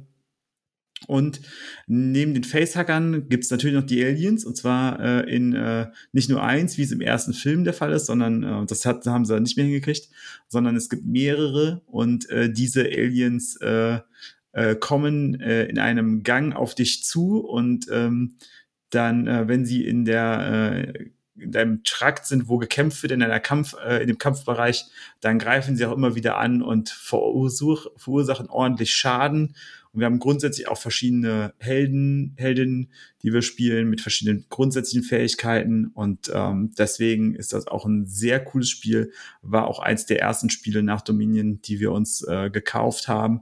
Und hat auf jeden Fall sehr lange gedauert, bis wir da das erste Mal das erste, den ersten Film geschafft haben. Das hat ordentlich äh, Schweiß gekostet und ähm, macht aber bis heute unglaublich viel Spaß, weil es immer wieder dieser Stress ist. Man hat immer wieder das Gefühl, dass man zu wenig Karten hat, zu wenig Angriff, zu wenig Geld, zu wenig alles. Und jetzt müsste man noch eine Karte ziehen können, aber man kann keine ziehen. Kann noch jemand einen Angriff ausführen? Nein, kann man nicht. Verdammt, da müssen wir jetzt den Hit hinnehmen. Oh nein, das Alien greift ja auch gleich das, den nächsten an und zwar nicht nur eins, sondern das nächste auch. Und das ist äh, sehr, sehr cool und äh, und es kommt mit einer sehr schönen Neoprenmatte. Ach so, ist die sogar dabei. Ja. Das ist aus der Legendary-Reihe, ne? Genau. hatten wir ja auch. Das ist, glaube ich, das äh, erste. Auf Marvel, ne? Und die anderen Sachen. Ja, okay. ich glaube, es ist das erste aus dieser Legendary-Reihe. Und es ist auch das einzige, was wir haben. Und ich brauche auch kein anderes. Also da ist, ich da weiß kaufst nicht, kauf, ob, ob Marvel dieselben Mechaniken benutzt oder nur anderes und nur anderes äh, Layout hat. Ich glaube nämlich, mich erinnern zu können. Ich habe das einmal mit dem Axel gespielt, das Legendary Encounters, auch auf dem Tabletop-Simulator mit Marvel eben. Und da, wenn ich mich da recht erinnere, hatten wir da nicht so eine Stresssituation zumindest. Ja, ich glaube, das ist schon so ein bisschen auch in diese Richtung, dass, ähm, dass das Legendary Encounters, das, das Alien, dass das am stressigsten ist Ja. von all denen, weil das ja auch in dem Film so sein soll. Ne? Das ist ja auch Ja. diese Paranoia, die da mit rüberkommt. Genau. Das Ja, Marvel ist cool, übrigens vorher gewesen. Oh, dann mehr Culpa. Das war das erste und die anderen sind danach gekommen. Da gibt es dann auch das Predator Deckbuilding Game, sehe ich gerade. Firefly auch, das ist ja cool. Ja, das, das Firefly reizt mich tatsächlich auch wegen der IP und es soll auch echt gut sein. Ähm, aber ähm, ich versuche auch gerade so ein bisschen. wenn man, wenn man das Predator mit dem Alien mischen könnte. irgendwie. Ja, das wäre geil. Da könnte man vielleicht einen Film draus machen. Ja, Oh, das ist eine gute Idee, denn es reicht das doch mal irgendwo ein. Ja. Das hatte bestimmt noch 20th niemand. Century Fox, ich habe da eine Idee. Okay, haben wir sonst noch was? Du wolltest unbedingt deine Quarriors noch unterbringen. Äh? Ja, ich kann gerne noch meine. Chorus unterbringen. Ähm, ja, auch wenn da manche vielleicht sich darüber aufregen werden, weil es ein Backbuilding ist, aber äh, ähnlich wie bei äh, Dominion oder bei anderen Deckbildern ist es nicht so, dass da der Back immer gleich gefüllt wird, wie bei ähm, äh, Quacksalber von Quedlinburg zum Beispiel, wo ja alles immer wieder zurückgeräumt wird, sondern bei Quarriors äh, kommen die Sachen aus dem Back, die Würfel, ähm, in den aktiven Bereich und anschließend in den Ablagebereich. Und das heißt, man spielt erst sein ganzes Säcklein durch und wenn es durch ist, dann fängt man neu an. Und damit hat man natürlich eine gewisse Kontrolle darüber, welche Würfel rauskommen. Aber man muss die Würfel würfeln und wenn ich einen starken Drachen habe, kann es sein, dass er mir auch einen starken Angriff gibt, weil man kämpft gegeneinander, ähm, Monster gegen Monster und wenn man kein Monster hat, was verteidigen kann, dann gehen die Angriffe ähm, quasi durch und damit kriegen die anderen, ähm, nein, anders. Äh, man kämpft Monster gegen Monster und wenn ein Monster überlebt eine Runde, dann gibt es Siegpunkte für das Monster, das überlebt hat. Ähm, und wenn man eine gewisse Anzahl an Punkten hat, erreicht hat, abhängig von der Spieleranzahl, dann endet das Spiel und wer dann die meisten Punkte hat, ist halt Gewinner oder Gewinnerin. Und ähm, in dem Fall ist es aber so, dass was äh, ich gut finde an dem Spiel ist, dass es auch sehr einfach ist, weil ähm, man nicht so stark vorplanen kann, auch gar nicht. Also man kann gar nicht so, sich so sehr viele Gedanken machen, weil wenn ich einen Würfel rausziehe, muss ich ihn immer noch würfeln und dann kann ich Glück haben oder Pech. Und dann kommt entweder das Monster als Monster oder das Monster kommt als Ressource der Würfel und dann nutzt mir halt das starke Monster nichts, weil ich die Ressource dann habe, wie ich vielleicht gar nicht haben möchte. Kann auch ein bisschen frustrierend sein, wenn man nur Ressourcen wirft die ganze Zeit und sich alle tollen Würfel kauft, ist aber sehr unwahrscheinlich. Macht aber sehr viel Spaß und geht etwas schneller als dominieren. Ich würde sagen, da sind wir tatsächlich auch bei vier Spielenden bei 30 Minuten. Und ähm, was sehr schön ist, es kommt in einer Metalldose und auf der Dose steht groß drauf, in einer schicken Dose. Und das finde ich sehr gut. Fandst du auch bei der Quacksalber-Folge schon sehr gut. Ja, stimmt. Das, ich, ich, wiederhole mich hier. Ich bin, äh, ich, ich merke, ich bin in einem Alter, wo ich mich wiederhole. ja, manche Sachen lohnt sich auch zu wiederholen. Ja. Außerdem äh, muss man ja irgendwann so ein, so ein Boardgame Theory Trinkspiel anfangen und dann Dennis erzählt wieder von Quarriors. Das ist halt ja, auch genau. seit fünf ja. Spieler, ne? Das ist auch sowas. Richtig. Äh, genau, dann haben wir quasi so die, äh, so, so, die reinen äh, Deckbilder mehr oder weniger abgefrühstückt, haben wir, glaube ich, eine ganz gute Liste gegeben. Ich glaube, der Vollständigkeit halber muss man zumindest noch äh, die verlorenen Ruinen von Arnak und Dune Imperium nennen, also vielleicht modernere äh, Vertreter des Genres, die das mit anderen Mechanismen kombinieren und wo die Decks auch deutlich schlanker sind im, ja. im Spiel. Ich würde mir jetzt gerne den Hass der Hörerschaft abholen. Ja, tu, tu, das, tu das von mir aus, wenn ja. es sein muss. Ja, ich finde Lost Ruins of Anak kein so gutes Spiel. Es ähm, ist ja, okay. Das Spiel ist ja erstmal okay, das ist ja jetzt noch nicht. Äh, noch es ist okay, ja, also viele Leute lieben das ja sehr, aber ich finde es nur okayisch. Und zwar aus einem Grund, es ist, ich krieg, habe nicht das Gefühl, dass meine Karten viel wert sind, sondern ich sehe sie einmal und ich kann keine emotionale Bindung zu meinem Deck aufbauen, weil ich Karten maximal ja zweimal sehe im ganzen Spiel. Und das finde ich sehr enttäuschend. Und äh, deswegen, wir haben es zweimal Wie groß gespielt. ist denn dein Deck? Ich habe es zweimal gespielt und das Maximum, was ich an Karten gesehen habe, war zweimal. Was hast du denn gekauft? Also, wie viele Karten hast du denn gekauft? Das, ich meine, du ziehst ja trotzdem fünf Karten nach. So ja. hast du ja gar nicht. Also vielleicht haben wir es dann auch falsch beigebracht bekommen mit denen, die wir es gespielt haben, aber ich fand es, äh, fand das jetzt äh, sehr enttäuschend, dass das so gelaufen ist und habe da keine Connections von zu meinem Deck aufbauen können und fand das dann so ein bisschen so, hm, ja, okay, schön, dass ich die jetzt einmal gesehen habe, diese Karte, weil die auch nach unten kommen immer irgendwie, ne? Die kommen ja nach ganz ja, da wird der, also der, da wird der Ablagestapel bei Anak äh, wird gemischt, aber unter den Nachziehstapel gelegt. Genau. Ähm, genau, äh, wo, wobei äh, nur teilweise, äh, weil Gegenstände, die du kaufst, kommen ja auf den Nachziehstapel. Ja, kaufst genau. du und die kriegst du garantiert. Im nächsten Zug ziehst du die. Äh, und äh, Artefakte, die spielst du ja sofort. und dann werden sie auf den Ab Ablagestapel gelegt. ja, pff nee, das ist, dann, dann habt ihr irgendwas falsch gemacht. Dass du die nur zweimal gesehen hast, äh, das ist komisch. Weil so viele Karten kann man ja auch gar nicht kaufen. Ja, keine Ahnung, es war auf jeden Fall so, und das war nicht nur bei mir so, sondern bei meiner Frau auch, und das war bei uns oh, beiden okay. genau dasselbe, derselbe Effekt, dass wir beide gesagt haben, ja, also wir spielen ja diese, gerade diese Deckbilder spielen wir ja, weil wir bestimmte Karten immer wieder in der Hand haben wollen und immer wieder. Also ne, am liebsten jede dritte, vierte Runde will man diese Karte in der Hand haben.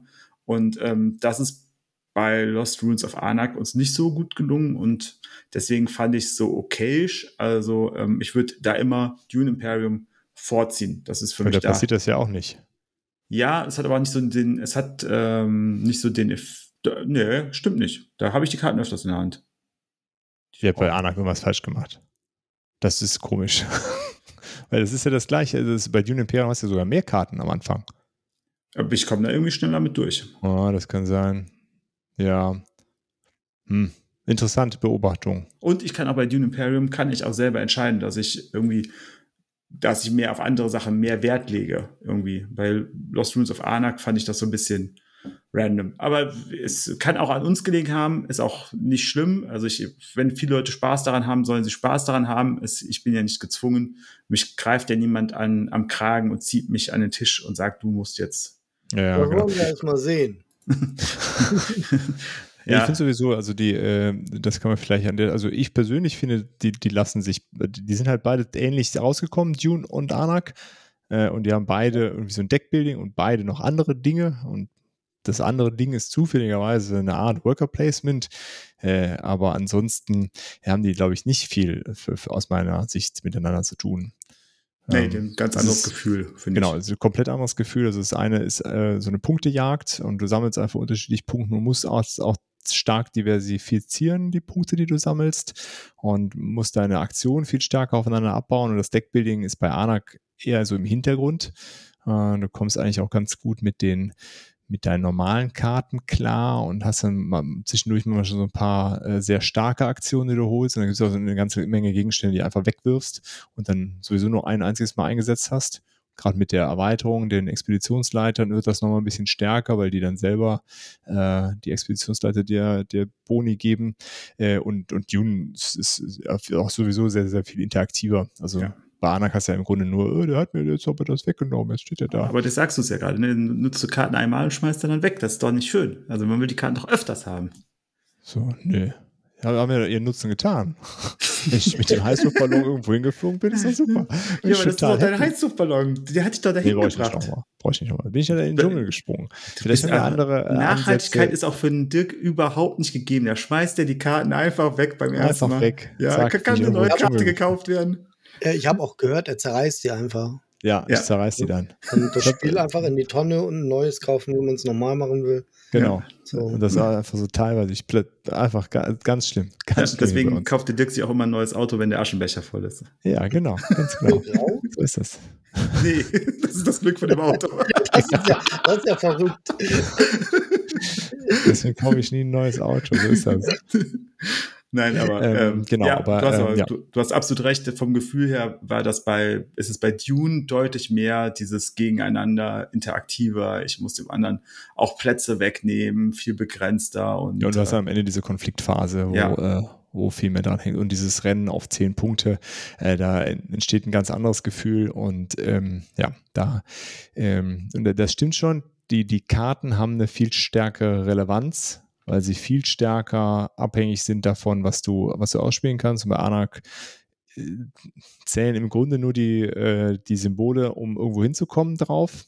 Der Rest ist so, okay, ich besorge mir noch eine Münze, um hier irgendwas zu tun, aber eigentlich sammelst du ja andere Ressourcen, um den Forschungstrack hochzulaufen. Äh, daher, ja, äh, ich finde immer äh, auch, auch diesen Vergleich Archinova Terraforming Mars. Es hat Die halt haben einen berechtigten zufälligerweise nennt man die in einem Atemzug, aber die haben eigentlich nicht viel miteinander zu tun, diese Ja. Spiele. Nachdem, nachdem ich jetzt äh, Arche Nova ein paar Mal gespielt habe, stimme ich dir vollkommen zu und äh, dass die nichts miteinander zu tun haben. Und man muss ja auch sagen, es ist doch auch gut, wenn es beide Spiele gibt. Ja, total. Lieber, lieber total. beide Spiele haben und jeder kann und jede kann sich aussuchen, welches äh, er oder sie lieber mag, anstatt beide nicht zu haben. Und das ist ja, das ist ja der Unterschied. Und äh, Ja. deswegen äh, ähm, bin ich auch froh, dass ich äh, Dune Imperium da habe und bin froh, dass wenn ich mal irgendwann Lust kriege, äh, die verlorene Ruin zu spielen, ich weiß, dass äh, ein anderes Pärchen aus unserer Spielgruppe das hat, das auch gerne spielt und wir dann sagen können, hey, lass uns doch doch mal spielen. Jetzt haben wir noch mal Lust darauf. Wird wahrscheinlich nicht so oft vorkommen, aber könnte sein und dann ist es doch vollkommen okay, dass es so ist, selbst wenn ich das nie wieder spielen möchte oder würde. Das stimmt. Genau, aber ähm, ich glaube, was das auf jeden Fall zeigt, ist, dass dieses Thema Deckbau äh, ja, ein fester Bestandteil der Brettspielszene ist und so, was Mechaniken angeht. Und ich finde es cool, dass es so Spiele wie Anak und Dune Imperium da so ein, was Neues mitprobieren. Und ich bin gespannt, was uns da noch so erwartet im Grunde. Legacy Deckbuilding. Hier gibt es ja auch mit Air und Send. Ja, ist das, ist das so, ist das so Legacy, wirklich Legacy? Le Legacy äh, Air und Send. ah, okay. Echt, wo man die Karten zerreißt? Ja, ich, weiß nicht, ich habe das nicht gespielt, aber es gibt auf jeden Fall ein äh, Legacy äh, Air und Send. Okay. Ja, witzig. Ja. Tja, Da könnt- was da es könnt- alles gibt. Da könnte man auch, also ich kann mir auch da, tatsächlich vorstellen, dass das auch so, ein, so eine Sache ist, die halt, wenn man so ein eigenes Deck hat, das nicht so viel vielleicht Invest vorher braucht wie im Magic Deck, das so ein bisschen weniger Invest hat, aber dass man so ein bisschen mitnehmen kann, dass das auch eine viel höhere emotionale Bindung dazu gibt, wie jetzt bei anderen Spielen. Ne? Also das ist halt so, okay, ich habe hier mein Deck, was ich mitnehme, das merke ich so ein bisschen bei ähm, äh, Eine wundervolle Welt. Da nimmt man auch gewisse Sachen mit in seinem Deck, gewisse Karten, die man mitnehmen kann. Und das ist schon schön in dieser Legacy-Variante, weil es ist halt mein Deck. Das sind halt meine Grundkarten, die ich dabei habe. Und da weiß ich, okay, ähm, ich mache vielleicht in der ersten Runde nicht so viele ähm, äh, Projekte fertig, aber dafür habe ich in der zweiten und dritten Runde dann mehr, die ich dann auf den Tisch bringe. Ja. Da ist auf jeden Fall noch Spannendes. Genau, ich habe ja noch nachgeguckt, 2019 ist uns in Legacy äh, gekommen und äh, ich weiß gar nicht, ob es kommt auf jeden Fall auch bei Frosted auf Deutsch. Oder vielleicht ist es auch schon gekommen. Ich, ich meine, es kommt aber dieses Jahr erst. Korrigiert uns da, wenn ich ja. Blödsinn erzähle. Gut, Ansonsten haben wir es tatsächlich geschafft, über anderthalb Stunden über Dominion zu sprechen. Und Deckbilder im Allgemeinen. ich bin stolz auf uns. Großartig. Ich würde sagen, wir können uns langsam der Autofrage widmen, oder? Ja. Und da haben wir uns überlegt, mit welchem Spiel, weil Dominion wird ja oft genannt als ein Spiel, das uns äh, den Wiedereinstieg in die Brettspielwelt äh, gezeigt hat. Äh, daher die Frage, mit welchem Spiel sind wir denn wieder ins Hobby gestartet? Lars, du das anfangen. Nachdem wir jetzt über hier Anak und so abgegangen sind, kannst du auch mal wieder was sagen. Mhm, mhm. Ja, ähm, das war tatsächlich, also wie gesagt, so ganz raus war ich nie. Ne? Wir haben eben 2008, 2009 auch einigermaßen oft Dominion gespielt und so. Ähm, aber so mein Start ins Brettspiele kaufen und nicht nur halt zu Spieleabenden gehen und mitspielen, war Crossmaster Arena von Ankama. Und das kam 2015 in Deutschland raus, wurde dann zuerst, glaube ich, auch von Pegasus vertrieben. Ähm, und ja, das ist auch so ein Arena-Skirmisher. Also da äh, habe ich mir absichtlich heute zwei Spiele rausgesucht, die in diesem Genre sind. Das Spiel ist praktisch so, dass man ähm, sich Teams aus Charakteren zusammenstellt, ähm, die gleichwertig sein sollen mit nach so einem Punkte System. Also es gibt Figuren, die sind bestimmte Punkte wert und insgesamt darf ein Team zwölf Punkte enthalten. Jede Figur hat eigene Fähigkeiten. Ähm, es gibt Spielfelder mit verschiedenen Geländegegebenheiten. Ähm, und ja, dann spielt man immer und also abwechselnd macht man seine Züge und versucht halt den anderen zu ja, also man bekommt Siegpunkte für das Besiegen gegnerischer Figuren. Cool, also Skirmisher scheinen dir zu gefallen. Genau, und, äh, dieses Spiel hat zwei Grundboxen. Ähm, es hat noch eine Erweiterung gegeben. Ähm, dann gab es ein, ein Dungeon Crawler aus diesem System praktisch und die Figuren daraus konnte man auch in dem äh, Arena-Spiel einsetzen. Und dann gab es als letztes jetzt noch ähm, das Crossmaster Blast. Das war ein Kickstarter. Ich glaube auch, das gibt es nicht im Retail, meine ich. Und ähm, es sind halt immer, ich glaube, sechs Seasons sozusagen an Figuren rausgekommen. Na, das Spiel ist nämlich ähm, ähnlich so wie Magic, man sammelt diese Sachen und ähm, wenn, ich glaube, so nach drei Seasons haben sie dann irgendwie mal gesagt, okay, jetzt sortieren wir mal eine aus, mhm. bevor die nächste kommt und die darf dann einfach nicht mehr gespielt werden oder nur noch im Legacy-Format. Denn es gab auch Turniere für dieses Spiel und das war eine super Sache. Ich bin da ähm, sehr häufig in eure Gegenden gefahren, also so ähm, Ruhrpott und Rheinland. Das war immer da, da gab es sehr viele Turniere, die ich gespielt habe, dann auch. Es gab auch Weltmeisterschaften und deutsche Meisterschaften dann. Und ähm, dadurch habe ich halt viele Leute kennengelernt und so weiter. Also das war auch eine Zeit lang sehr das einzige Spiel oder Brettspiel, was ich dann so gespielt habe. Das gab es auch online. Da muss man noch ein bisschen ausholen. Und zwar ist Ankama eigentlich eine, eine Computerspielfirma. Die haben ein MMORPG namens Wakfu rausgebracht. Dazu gibt es auch eine Fernsehserie, die kann man auch bei Netflix gucken. Und in diesem MMORPG konnte man sich in den Kneipen an ein, also in den Tavernen an einen Spieltisch setzen und wenn sich ein anderer Spieler auch an diesen Tisch gesetzt hat, dann ist das Spiel aus dem MMORPG-Modus in einen Brettspielmodus gegangen und dann konntest du mit diesen Figuren spielen und diese Figuren konnte man als Loot in dieser Welt von dem MMORPG sammeln und ähm, also Gwent quasi. Möglich. Ich weiß nicht, wie Gwent mit Witcher irgendwie verbunden ist. Auf jeden Fall war das eine ganz starke Sache und aus irgendeinem Grund haben sie es dann abgesägt, denn die Figuren, die man im echten Leben gekauft hat, um sie analog zu spielen, da war immer ein Code bei. Das heißt, du konntest dann diese Figur auch in dieser Online-Version spielen. Ähm, dann haben sie es so gemacht, die Online-Version konnte man dann auch außerhalb von dem MMORPG betreten praktisch. Dann haben sie das irgendwie rausgenommen, warum auch immer, und haben dann eine 3D Spielbrettversion nochmal rausgebracht, die auch sehr schön war und das hat dann auch hat sich dann irgendwann auch aufgelöst, weil sie es nicht mehr unterstützt haben. Man kann es jetzt noch auf Boardgame Arena spielen online. Ähm, ja, auf jeden Fall ist das Spiel ist eigentlich, glaube ich, tot. Äh, sie bringen auch nichts mehr raus, meiner Meinung nach. Und ähm, aber es war sehr, sehr cool, solange wie es da war irgendwie. Und das war eben auch dann, äh, da gab es eben hunderte von Figuren und ich habe eine ganze Menge davon. Ähm, kann man auch auf meinem Kanal noch nachschauen, alles. Kann man auch noch mal die Online- Partien da gucken und so ähm, und eben die Unboxings für diese Real-Life-Figuren und so weiter. Habe auch cool. einen Bericht von der deutschen Meisterschaft noch da drauf.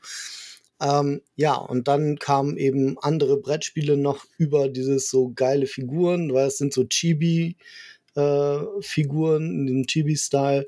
Und dann kam so Arcadia Quest, wollte ich irgendwie dann auch unbedingt haben und sowas.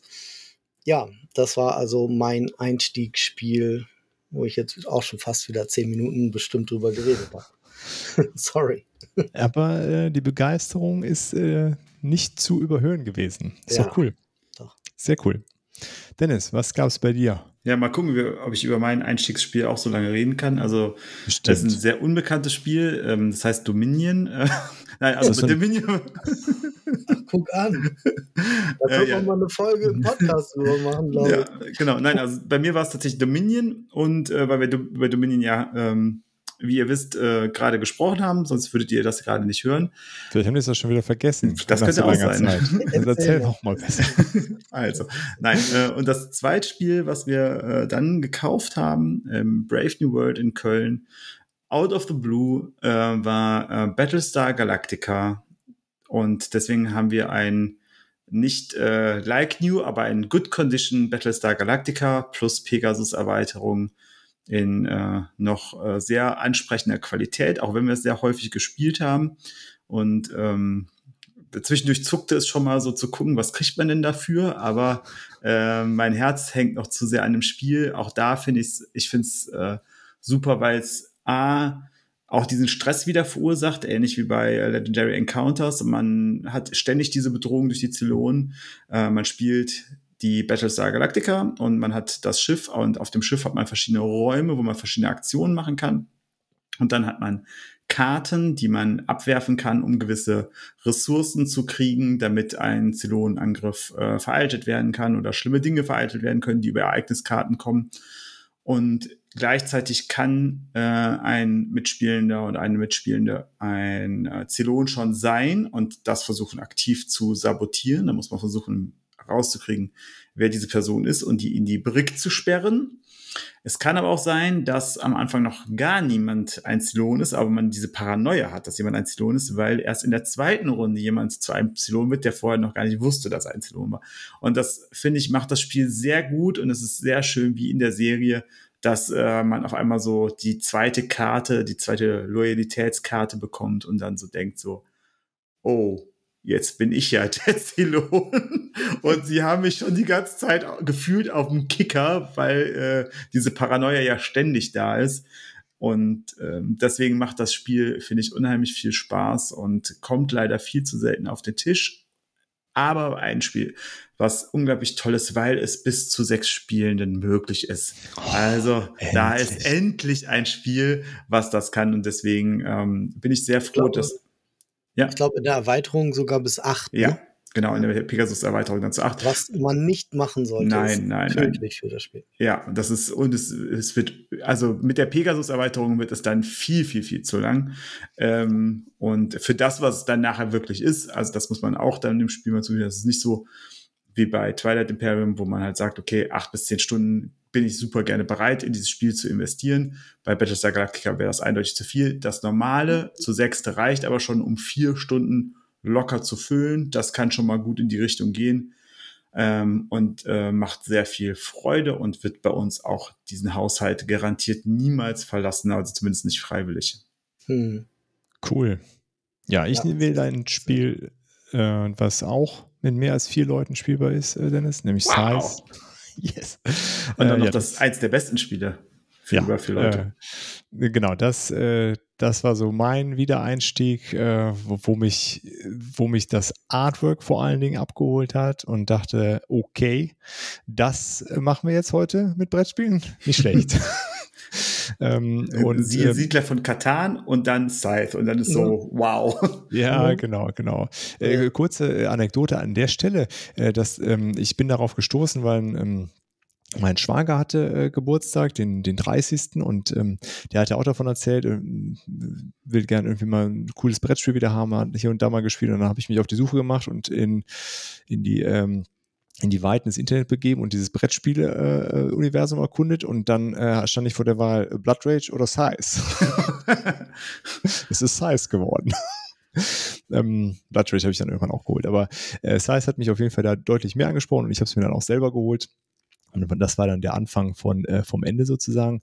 Ähm, genau. Und ich bereue es kein bisschen. Habe dann auch direkt irgendwie alles dazu gekauft, was man so dazu kaufen kann. Es ist ein wunderschönes Spiel. Es ist auch einfach ein sehr gutes Spiel. Mhm. Äh, Hast du das modulare Board? Das habe ich auch. Wie ist das? Ja, habe ich noch nie gespielt, ehrlich gesagt.